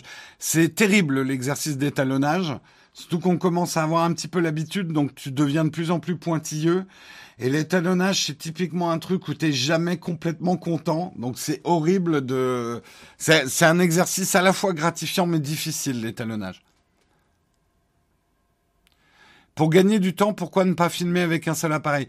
On n'a jamais été des gens qui cherchaient à gagner du temps. On a toujours cherché à gagner en qualité, nous.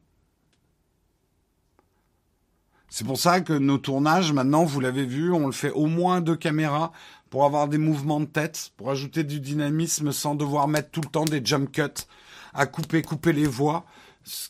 Qui, qu'on fait aussi, hein, on fait du jump cut, euh, mais on essaye d'en faire un petit peu moins. On en fait parce que c'est dans la grammaire visuelle de YouTube, le jump cut, mais euh, on essaye de limiter un peu. Nous, on, cherche toujours quand même l'équilibre entre une certaine performance, quand même, il faut que les vidéos sortent relativement rapidement. En fait, notre obsession, c'est comment maintenir un niveau de qualité en étant de plus en plus performant. Et tourner une seule caméra, paradoxalement, vu le type de tournage qu'on fait, nous ferait perdre du temps. Euh, parce qu'imagine tourner à une seule caméra avec deux angles différents les voix, ça m'obligerait à dire la moitié de mon texte comme ça, et l'autre moitié de mon texte à la même caméra qu'on aurait placé là, ce qui serait hyper chronophage.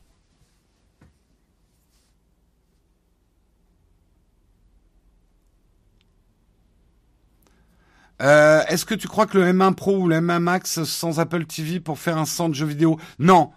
Non, alors là, je serais complètement con pour un gamer, c'est complètement con d'acheter un, un M1 Pro aujourd'hui.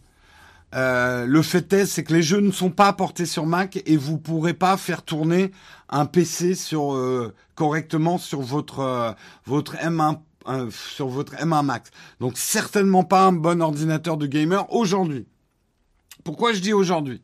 Il n'est pas impossible que les développeurs commencent à se dire "Eh, Apple, il a vendu beaucoup de M1 quand même. Est-ce qu'on ferait pas un portage de notre jeu? Après je je suis pas dev de jeu, donc je sais pas à quel point c'est difficile de porter un jeu prévu pour du Intel, Nvidia, AMD, machin, de le porter sur du Mac. Je sais pas si c'est compliqué ou pas. Euh, mais tu vois, par exemple, Humankind, le jeu auquel je joue beaucoup euh, en ce moment, il est porté sur Mac en ce moment. Et il est sorti il y a un mois sur PC. Donc peut-être que les choses vont changer, mais aujourd'hui, acheter un, un MacBook Pro M1 euh, Max pour en faire un ordinateur de jeu, c'est un peu con.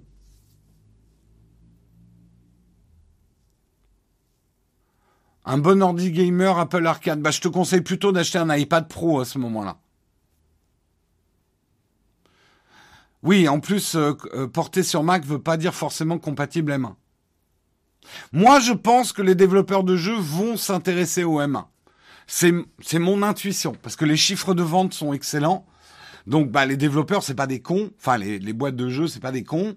Si des gens commencent à acheter un certain type d'ordinateur, ils vont vouloir porter leurs jeux sur ces ordinateurs.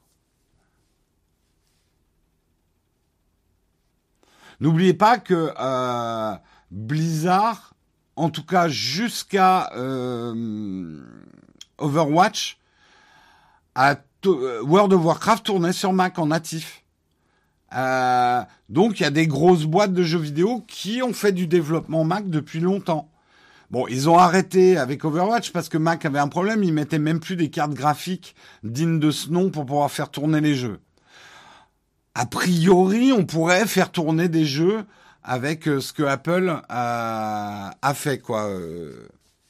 Il est temps, il est temps qu'on passe à la deuxième partie de ce cornefac je vais vous demander juste une petite seconde. Je vais euh, appeler Thomas pour qu'il se joigne à nous. Donc je répondrai à d'autres questions tech euh, la semaine prochaine. Euh, là, si vous avez des questions sur mon petit placement, ou même sur les startups, l'activité de Thomas, etc., je vais, j'espère qu'il est, il est là, je vais le joindre. Yep.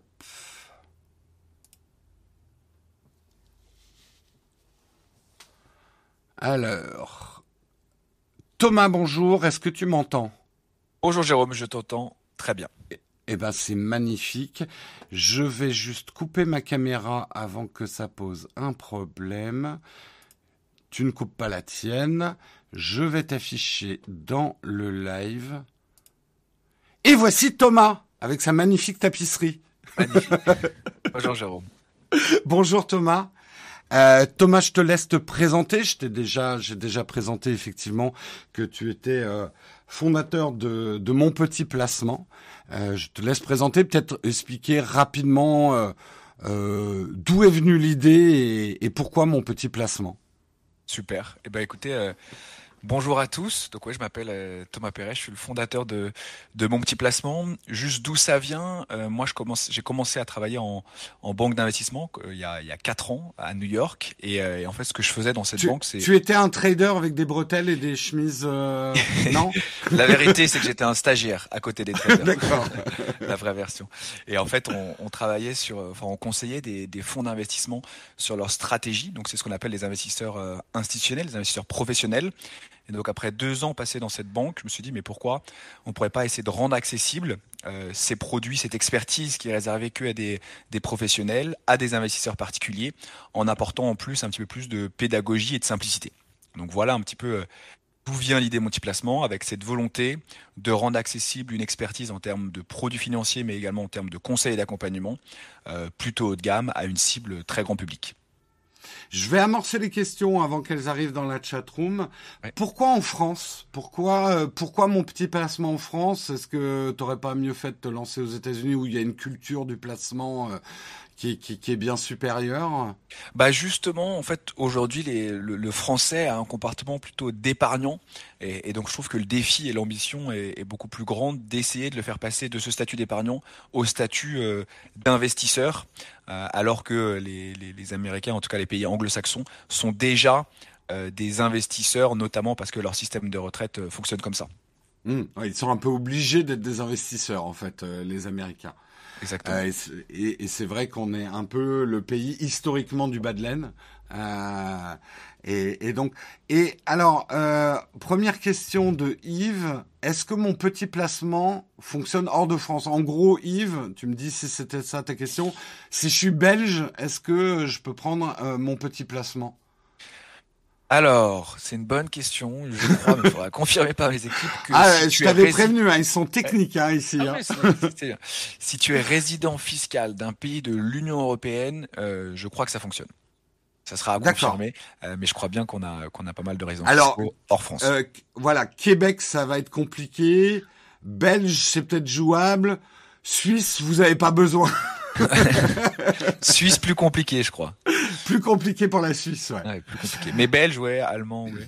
Euh, et, et, Canada, euh, on prévoit des développements euh, internationaux hors Europe, donc ça arrivera, mais mais pas tout de suite. D'accord. En gros, euh, vous commencez par la France parce que c'est un pays difficile pour ce type de produit. Ça va vous permettre d'acquérir une connaissance pour éventuellement vous lancer dans d'autres pays. Exactement. Nous, on estime que là où on a le plus de valeur pour l'instant, c'est justement là où les gens n'investissent pas, euh, où ils ont besoin de, de beaucoup d'accompagnement, beaucoup de pédagogie, de vulgarisation. Donc la France est un très beau pays pour ça. Mais effectivement, là, dans les 12 mois, on va tester nos, nos premiers pays, euh, qui sont Belgique, Luxembourg et Allemagne. D'accord, ok, très bien. Euh, Qu'est-ce que ça donne en allemand, mon petit placement? C'est une super question. Là, là c'est une question vraiment piège, Jérôme. ah, j'adore les questions pièges. Euh, alors, une question de Borisme Darkroom qui dit c'est quoi la fiscalité de la plus-value? Effectivement, si je fais de la plus-value avec mon petit placement, comment ça se passe dans ma déclaration d'impôt? Ouais, alors je vais revenir un petit peu sur euh, comment ça fonctionne euh, mon petit placement. Donc pour rappel, nous on a deux gammes de, de portefeuilles. On a des portefeuilles qu'on appelle dynamiques. En fait, là c'est le, le, profil de risque qui change. On en a quatre. Et on a mm -hmm. des portefeuilles thématiques où on investit en fonction du, du, thème qui nous tient à cœur. Donc ça peut être le climat, la relance, la tech, la santé. Ces portefeuilles, donc on peut les mixer euh, entre eux. Ils vont être logés dans un contrat d'assurance vie. Ce contrat assurance vie, attention, c'est un mot compliqué euh, pour dire qu'en fait c'est simplement un compte d'investissement avec une ouais, fiscalité particulière. Alors, là, je t'arrête parce que ouais. moi, c'est vrai que pour moi, l'assurance vie, c'est un truc. Il y a des sous. Si je meurs, ça va payer euh, mon, mon mon yacht où il y aura mon corps avec des Vikings qui vont tirer des flèches dessus euh, pour la fin. Pour moi, l'assurance vie, c'était ça. Euh, en quoi une assurance vie est un placement en fait? Non, donc l'assurance vie n'est pas une assurance décès. Euh, D'accord.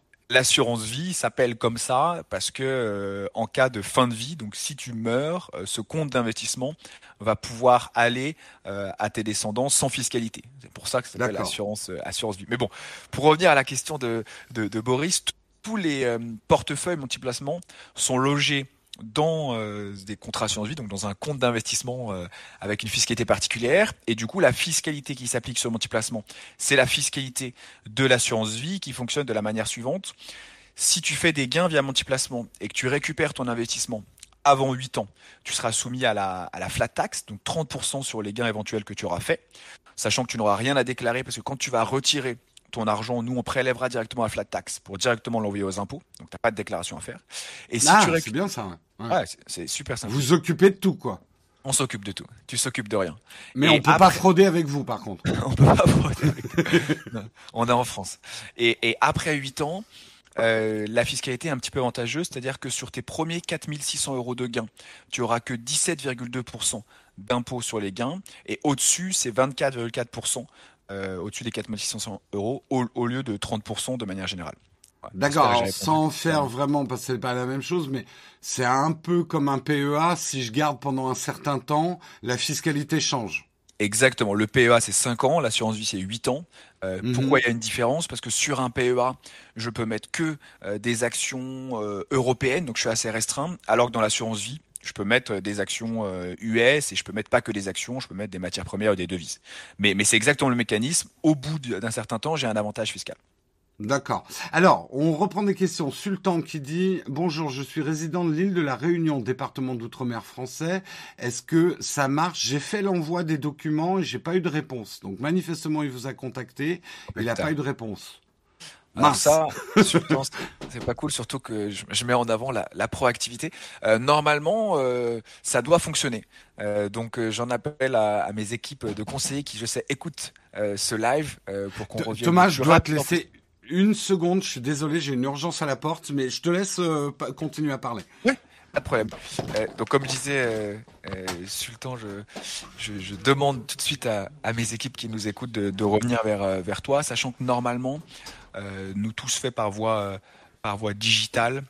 donc normalement dans le parcours, tu dois pouvoir reprendre contact avec ton conseiller si jamais lui n'est pas revenu vers toi, ce qu'il ce qu'il aurait dû faire. Mais je confirme que ça doit fonctionner euh, en termes de, résidence, euh, de résidence fiscale.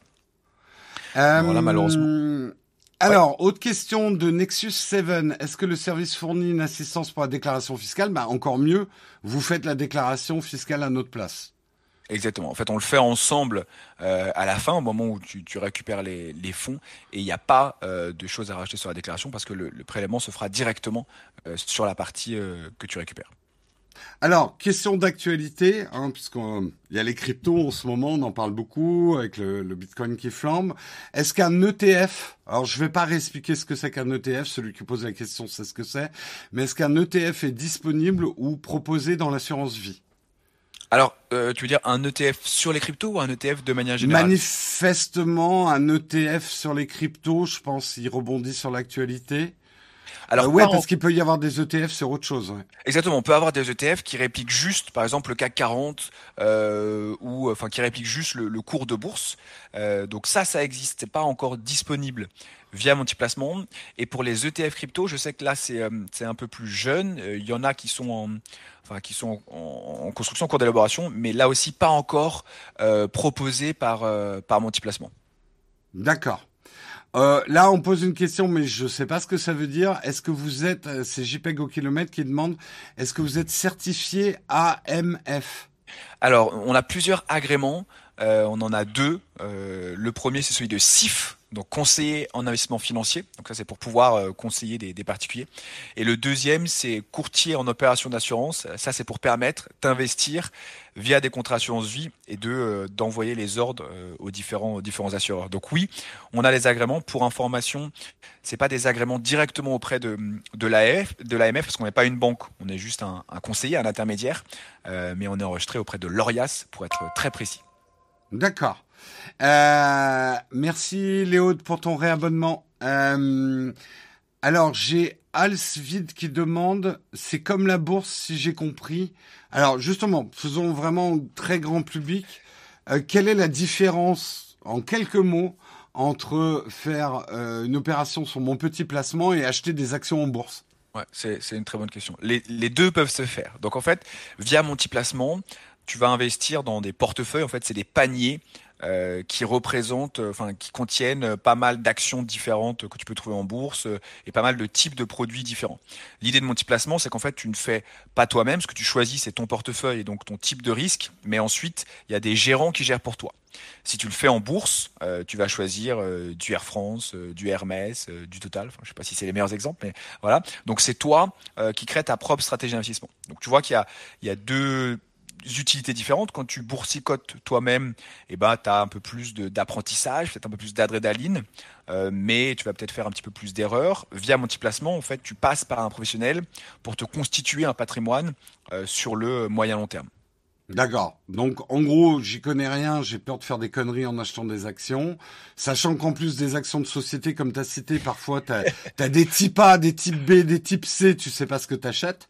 Euh, là, l'idée, c'est de passer par des professionnels pour t'aider, en fait, euh, dans tes placements. Quoi. Sachant que ce que nous, on, recommande, toi, c'est dire, bah, fais avec 500 euros en bourse pour t'amuser, apprendre, découvrir. Et le reste, euh, qui est peut-être un peu plus conséquent, passe par un professionnel. Comme ça, tu peux faire un petit peu les deux. Hein, il y a un vieux dicton français qui dit ne pas mettre tous ses œufs dans le même panier. Ça s'applique beaucoup dans les placements, diversifier euh, et acheter. Et, et c'est un truc que moi j'aime bien dans votre produit, donc je me permets de faire de la pub gratos. Enfin, je te facturerai après. euh, non, mais euh, c'est important aussi de, de faire ses placements en accord avec ses valeurs. Euh, tu peux pas euh, défendre certaines valeurs dans la vie et en même temps mettre ton argent euh, dans euh, des sociétés. Par exemple, on parle souvent des problèmes des Ouïghours dans certaines sociétés tech, etc. il faut être cohérent avec soi-même. Tu peux pas d'un côté être un, un chevalier social et derrière laisser ta banque ou toi-même investir dans des sociétés qui n'ont pas des bonnes pratiques à ton sens. Et vous, vous justement, vous proposez euh, des thématiques comme ça et un certain nombre euh, d'assurances euh, sur sur les endroits dans lesquels on investit. Ouais, c'est c'est super important. Enfin, je pense que ça sera même plus euh, un argument de vente bientôt. Ça sera euh, ça sera nécessaire de pouvoir avoir une bonne traçabilité des fonds en fonction de, thèmes ou de convictions qu'on qu'on a. Euh, même si, pour être très transparent, même aujourd'hui, il y a des thèmes super intéressants comme le climat, la santé ou la solidarité. mais je pense personnellement qu'il y a encore beaucoup euh, d'efforts à, faire pour avoir une, parfaite transparence sur où vont les fonds et s'assurer qu'on n'est pas dans du greenwashing, tu vois, ou quand on n'est pas dans bah le marketing. Mais en tout cas, c'est une direction positive selon moi. On a, nous, on a ce dicton sur la chaîne, euh, les chevaliers blancs n'ont pas toujours le slip propre. euh... Alors, euh, là, j'ai des questions assez techniques, mais je trouve vachement. Je suis désolé, je suis obligé de sélectionner parce qu'il y a beaucoup de questions, donc c'est preuve que le, produit intéresse une partie de notre communauté. Euh, s'il y a une faillite de mon petit placement, ce qu'on vous souhaite pas, qu'est quid de mes placements? Est-ce que je perds mes placements si vous faites faillite? Super question. Euh, en plus, la réponse est facile. Donc, il n'y a aucun risque parce que les flux financiers ne passent pas chez nous. C'est-à-dire que quand tu ouvres un compte sur Multiplacement, tu vas ouvrir un contrat assurance vie, comme je disais, chez un de nos partenaires, soit Apicil, soit Generali. Et donc, si nous, on meurt, alors tu perds effectivement ton conseiller, mais tu auras toujours euh, ton contrat chez Apicil et Generali et tu recevras par mail et par courrier les identifiants pour avoir, euh, pour te connecter depuis une interface, soit Generali, soit Apicil. Donc, tu n'as aucun risque euh, de perdre si multiplacement meurt. En revanche, tu perdras peut-être l'expérience utilisateur, la pédagogie et, ton conseiller. Voilà, en fait, votre service. Hmm. Ewen qui demande est-ce que les placements sont performants? Alors, je vais poser la question autrement. Est-ce que tu peux nous donner des exemples de performance peut-être sur cette dernière année? Entre combien et combien? Euh, et même de, de contre-performance. Est-ce que vous avez eu des contre-performances sur des placements? Pour que les gens, voilà, évaluent à peu près combien on peut, euh, on peut espérer comme performance sur un placement Ouais. Alors Bien sûr, je vais répondre. Avant, je, je me dois de, de mettre des, des, petits warnings. Donc, pour rappel, chez Multiplacement, les, les, les, performances ne sont, ne sont pas garanties. Donc, nous, on essaye de calculer nos performances sur ce qui s'est passé depuis 5 à 10 ans pour dire bah, c'est assez robuste, mais c'est en aucun cas une, une garantie, même si on a une, une confiance assez importante sur, sur ces performances, parce que nous, notre rémunération est basée sur la performance. Donc, pour vous donner des exemples concrets, concrets sur nos quatre portefeuilles, le volontaire vise 2 à 3% annualisés et le intrépide, le plus risqué, vise 12 à 13% annualisé.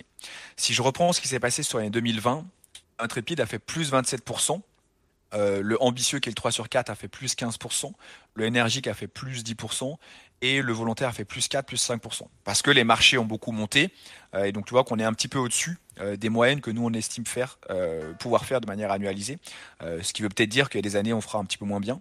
Et pour donner des, des côtés un peu plus négatifs, pendant la crise du, du Covid, donc en mars 2020, notre portefeuille intrépide qui est vraiment le plus, le plus punchy a baissé de près de 30% euh, sur un mois pendant le crack, avant de finir quand même à plus 27 sur l'année. Avant de remonter, mais voilà, quand, comme on dit no pain no gain, voilà, un placement plus risqué, il faut avoir le cœur bien accroché, peut-être de l'argent moins vital dans sa vie auquel on est prêt à, à donner plus de risques parce qu'il va yoyoter, parce que vous êtes du coup sur des bouquets de d'actions et de et de choses qui sont plus fluctuantes hmm. et, euh, et moins stables c'est super important l'argent qu'on investit, que ce soit chez Multiplacement ou de manière générale sur les marchés financiers, que ça ne nous empêche pas de dormir si jamais ça perd 5 ou 10%. Euh, c'est comme ça qu'on sera un bon investisseur parce que si on commence à transpirer dès que ça baisse un petit peu, ça déjà c'est pas C'est pas un produit pour vous. Ouais, ouais, je pense que c'est pas un produit pour vous. Non, non, mais c'est pour ça que moi je dis souvent, tout le monde n'est pas fait pour le placement. D'abord par conviction, et c'est tout à fait légitime. Il y a des gens qui qui, qui sont contre le, euh, enfin c'est du capitalisme, hein, le placement. On va pas se cacher derrière notre petit doigt, et euh, on a tout à fait le droit d'être contre le placement. Euh, après, on a une mauvaise culture du placement, on a une mauvaise image du placement en France. Le placement, c'est simplement faire de l'argent avec le temps, quelque part. C'est comme aussi investir dans de l'immobilier, c'est de faire de l'argent avec le temps. Euh, c'est un peu la même démarche. Euh, j'ai juste parce que je prends un certain nombre de questions. A un gros crack boursier, tout s'effondre, on revient à l'âge du silex. Mm. Bah, on va perdre aussi mes petits placements. Vous êtes quand même lié à l'économie, quoi. Euh, vous voulez dire en termes de, de rémunération pour multiplacement S'il se passe la même chose qu'en 2009, euh, crack boursier, euh, Lehman Brothers et tutti quanti, euh, même même vos placements les plus sûrs vont être en négatif. Exactement. Mais pour ça, un bon moyen de se prémunir, euh, c'est de surtout pas tout mettre d'un coup. Admettons que je veux rentrer, enfin je veux investir 5000 euros. La recommandation, que ce soit en ce moment où les marchés sont un petit peu tendus, même quand tout va bien, c'est de découper ce versement de 5000 euros en plein de petits versements pour lisser un petit peu son risque sur la durée. Pour information, chez Multiplacement, on a 90% de nos 7000 clients euh, qui mettent en place des versements mensuels. Donc c'est, euh, ils sont prélevés chaque 10 du mois. C'est-à-dire que du coup, même s'il y avait un crack comme les Mans Brothers, effectivement, tout ce qui a été investi par le passé serait en performance négative, mais tous ceux qui rentrent après avec leur versement mensuel, eh ben, ils retrouveront quand le marché est bas, et du coup, ils profiteront beaucoup du rebond. Donc vous voyez, ça c'est un moyen déjà pour nous, multiplacement, mais aussi pour l'investisseur, de se protéger en disant eh ben, je, je, lisse sur la durée et du coup je maîtrise un petit peu plus mon risque. D'accord. J'espère que j'ai Alors, on nous demande, c'est une question qui nous concerne aussi, euh, le code promotionnel Nowtech qui permet d'avoir moins 30% sur votre rémunération sur la performance, il sera valable jusqu'à quand? Il faudrait que je demande moi de mon côté. On m'a pas dit jusqu'à quand il était. Toi non plus, tu sais pas. C'est une super question. Je vais donner une date et puis si le marketing est pas content, je, m'en occuperai. on va, on va dire pour qu'il est valable jusqu'au 10 novembre, même si le plus tôt serait le mieux, je pense. Voilà, jusqu'au 10 novembre. Nous, en tout cas, ce qu'on vous conseille, moi, j'ai toujours dit, ne jamais placer quoi que ce soit sans s'informer au maximum. D'abord parce que c'est intéressant. Moi, j'aime, enfin, je m'intéressais pas du tout à ça autrefois et je trouve ça intéressant. Et votre site explique plutôt bien les choses et il y a des gens pour répondre à des questions. Ça, c'est vraiment bien. Donc, je trouve que le questionnaire que vous avez fait euh, en intro permet déjà un petit peu de se situer quel type, en gros, d'investisseur je peux être. Et surtout, vous ne par rapport à d'autres sites euh, qui ont beaucoup la culture du trader, il n'y a pas de shame d'être un débutant chez mon petit ah placement. Et il n'y a pas de shame à dire j'y connais rien, euh, placer mon argent, j'y comprends rien. Et j'ai bien aimé le vocabulaire, le, wording que vous utilisez est, bien fait pour ça. Ouais. Hmm. Pour donner quelques, quelques chiffres pour resituer, on a 60% de nos clients qui avaient jamais investi auparavant. Donc c'est-à-dire qu'ils avaient que un livret A pour la plupart euh, et qui se lancent dans l'investissement grâce à Multiplacement. Donc euh, euh effectivement, on cherche pas à être trader, mais surtout, je pense que toute la valeur ajoutée de multiplacement euh, réside en partie dans le fait qu'on arrive à accompagner des personnes qui soit n'ont pas le temps, soit sont pas initiées, soit que ça n'intéresse pas forcément, mais qui sont conscients que c'est dommage d'avoir de l'argent qui dort à côté si on n'a pas besoin de tout cet argent. Question très concrète, mais je pense que les gens ont besoin de comprendre, c'est normal. Euh, Clouky qui dit, je place 20 000 euros en intrépide. Y a-t-il un risque que je ne vois jamais cette somme? Moi, je vais répondre déjà deux choses à Clouky avant que tu répondes, Thomas. D'abord, si tu as 20 000 euros à mettre, les mets pas d'un coup. Et mets peut-être pas tout dans mon petit placement. Si tu n'as jamais investi de ta vie, mais peut-être, allez, 10 000 euros dans de l'épargne, bas de laine, que tu perdras jamais. Et tu essayes de faire performer allez, on va dire 5000 euros chez mon petit placement, 5000 euros peut-être en action directe ou, voilà, euh, panache les choses, informe-toi et oui, tu peux les perdre. Si les bourses mondiales s'effondrent, euh, on revient à l'âge de pierre, cet argent sera perdu. Tu, viens de me faire perdre 15 000 euros là, Jérôme. oui, oui, oui, mais ça sera déduit de la facture. Et là, j'ai mon comptable en PLS. non, non, mais donc tu as, tout à fait raison. En fait, ça dépend. Soit tu as un patrimoine de 100 000 euros et, investir 15-20% chez Multiplacement, donc 20 000 euros, c'est pertinent. Bien sûr sur la durée, surtout pas mettre 20 000 euros d'un coup. Euh, soit 20 000 euros représente l'ensemble de ton, de ton patrimoine. Et, je te recommande effectivement de garder euh, déjà un matelas de sécurité. Souvent on dit à peu près 2-3 mois de salaire euh, en, moyenne. Et après mettre effectivement un peu sur la bourse via Multiplacement. Mais tu peux aussi faire du crowdfunding ou de, ou de l'immobilier.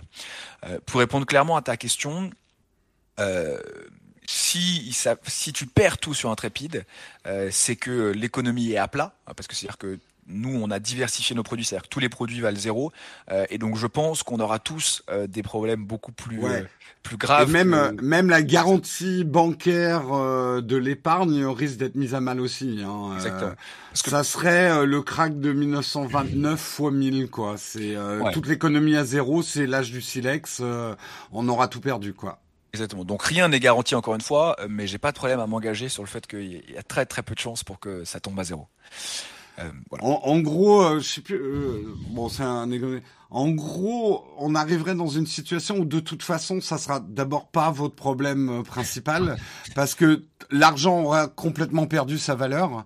Euh, on sera revenu à une société. Enfin, c'est Mad Max, quoi. Euh, on échangera des barils de pétrole contre un peu de nourriture. On sera revenu à, à une économie complètement ravagée. Euh, tu sais, on est, on est, on est geek, hein, nous, on aime bien pousser les trucs.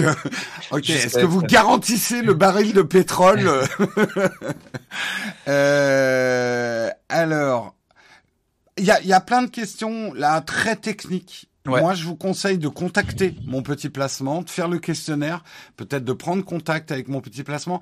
Est-ce que vous répondez aussi sur Twitter aux gens Alors, ouais, on a euh, des community managers, mais sinon sur mon petit placement pour info, on, a, euh, on marche beaucoup. Il y a un système de chat que vous pouvez trouver en bas à droite du, du site, et c'est pas un bot. Euh, on a souvent des, des, personnes qui nous disent juste tarif ou juste performance. Donc c'est bien des humains derrière qui sont là de 9h jusqu'à 23h et même le week-end. Donc n'hésitez pas à venir poser toutes ces questions un petit peu techniques liées à mon petit placement euh, sur le chat. On vous y répondra avec euh, grand plaisir. Ouais, et c'est votre métier. Moi, comme je le dis, je n'ai pas de conseil de placement à donner. C'est pas mon rôle. J'ai pas la formation et et euh, je ne dirai jamais à quelqu'un ce qu'il doit faire de son argent. J'ai pris l'exemple des 20 000 euros et d'un découpage à faire, mais c'est plus pour dire ne pas mettre tous ses œufs dans le même panier mmh. quand, quand on fait du placement. Euh, ce que voilà, moi je, je, je redonne mon conseil, informez-vous. Le gros avantage de mon petit placement, c'est que vous avez des vrais humains autour. Euh, ce n'est pas comparé avec des sites de trading avec contre lesquels on n'a rien contre, hein, mais qui sont souvent beaucoup plus automatisés et qui sont pour des gens qui s'y connaissent un petit peu plus et qui vont avoir une manière de vous pousser au risque, parce que c'est comme ça qu'ils font de l'argent.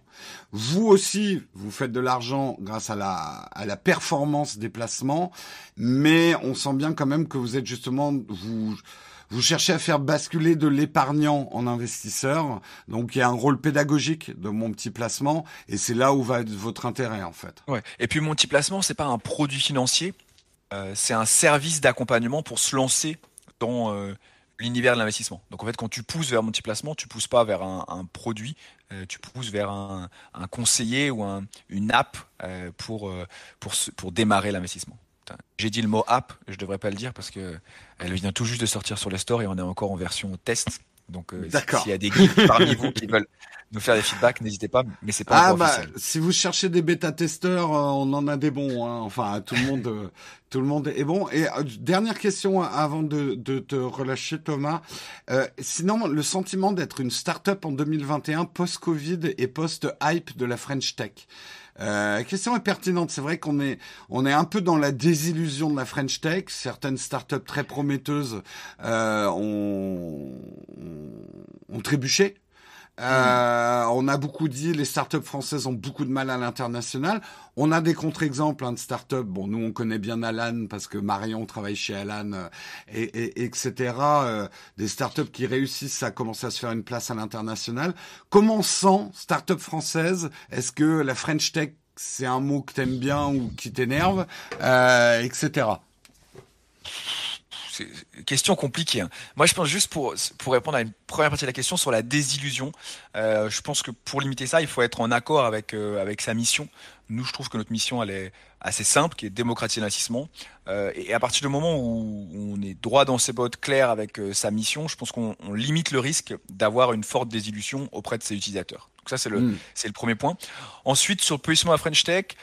Moi, je vais pas me cacher. Nous, on en bénéficie euh, de, mm. de, cet environnement un peu hype de la startup de la French Tech, euh, grâce à plus de notoriété, grâce à des financements euh, qui sont un peu plus, un peu plus faciles.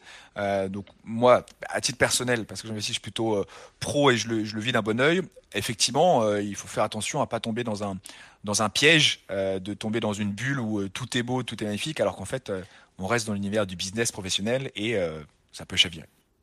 Ça peut chavirer à tout moment. Eh bien, écoute, un grand merci Thomas de de ta présence. Je ne te retiens pas plus longtemps. Euh, moi, je vais dire euh, au revoir à la communauté. Euh, bah, écoute. Vous revenez quand vous voulez. On est toujours en recherche de sponsors. Il hein. n'y a aucun problème. Euh, mais vraiment, hein, du fond du cœur, merci de nous avoir fait bah, confiance. Euh, on est des médias encore euh, très expérimentaux et des plateformes publicitaires qui sont pas forcément garanties.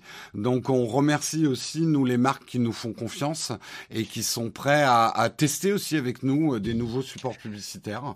Donc, c'est pour te faire un un témoignage, nous, deux choses. D'un, ça, ça a très bien fonctionné. Euh, on a eu énormément d'inscrits euh, avec le code Naotech, donc euh, donc c'est top. Et, deuxièmement, chez Multiplacement, on prône la, proximité.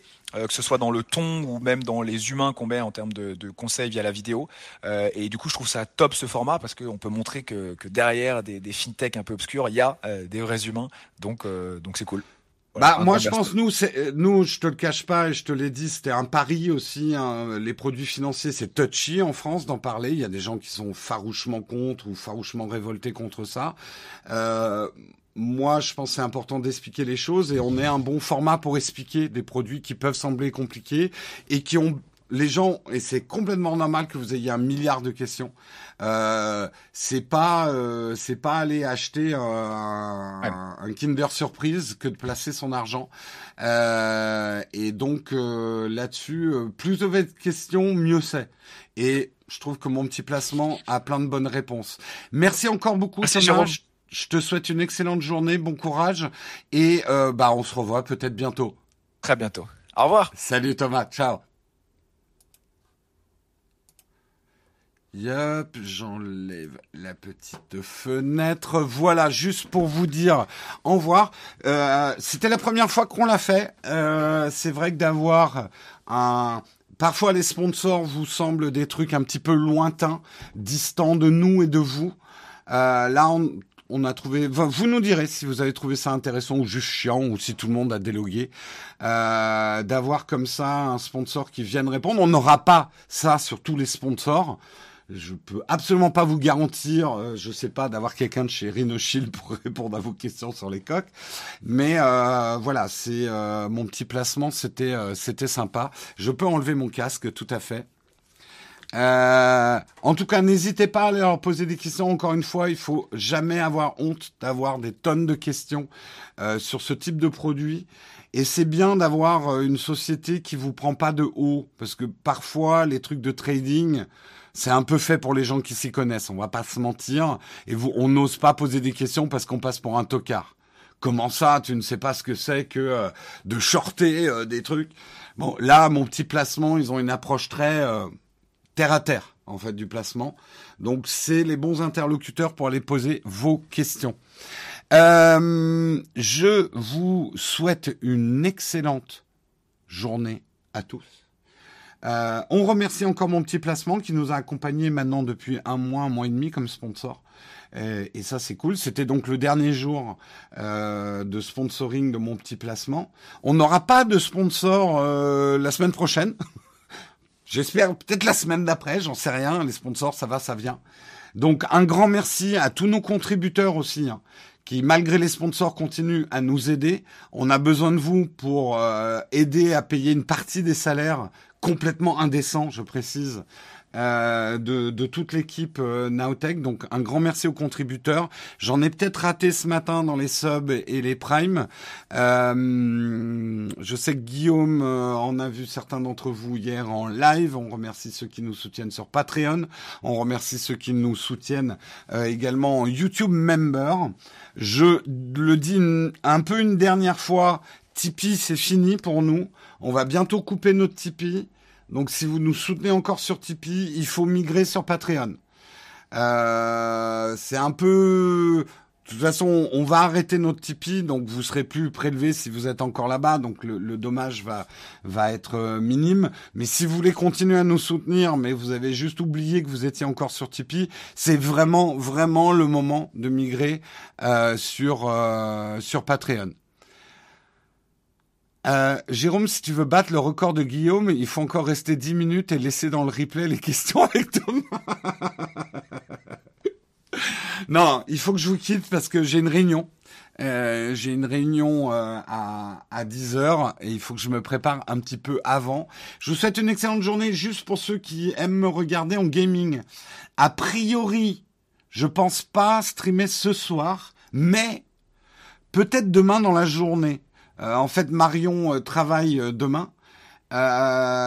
donc il n'est pas impossible que je stream peut-être une partie de Humankind ou, ou du Leveling sur New World demain jusqu'à à peu près 18h. Peut-être que je démarrerai genre fin de matinée ou début d'après-midi pour passer un moment avec vous en streaming gaming.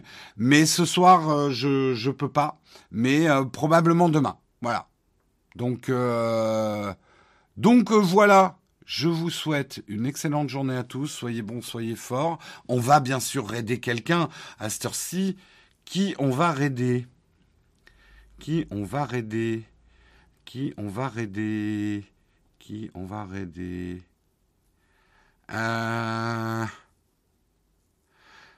Tiens, bah si on... Alors, elle n'a pas vraiment besoin de nous, elle a du monde, mais euh, on va raider Jill.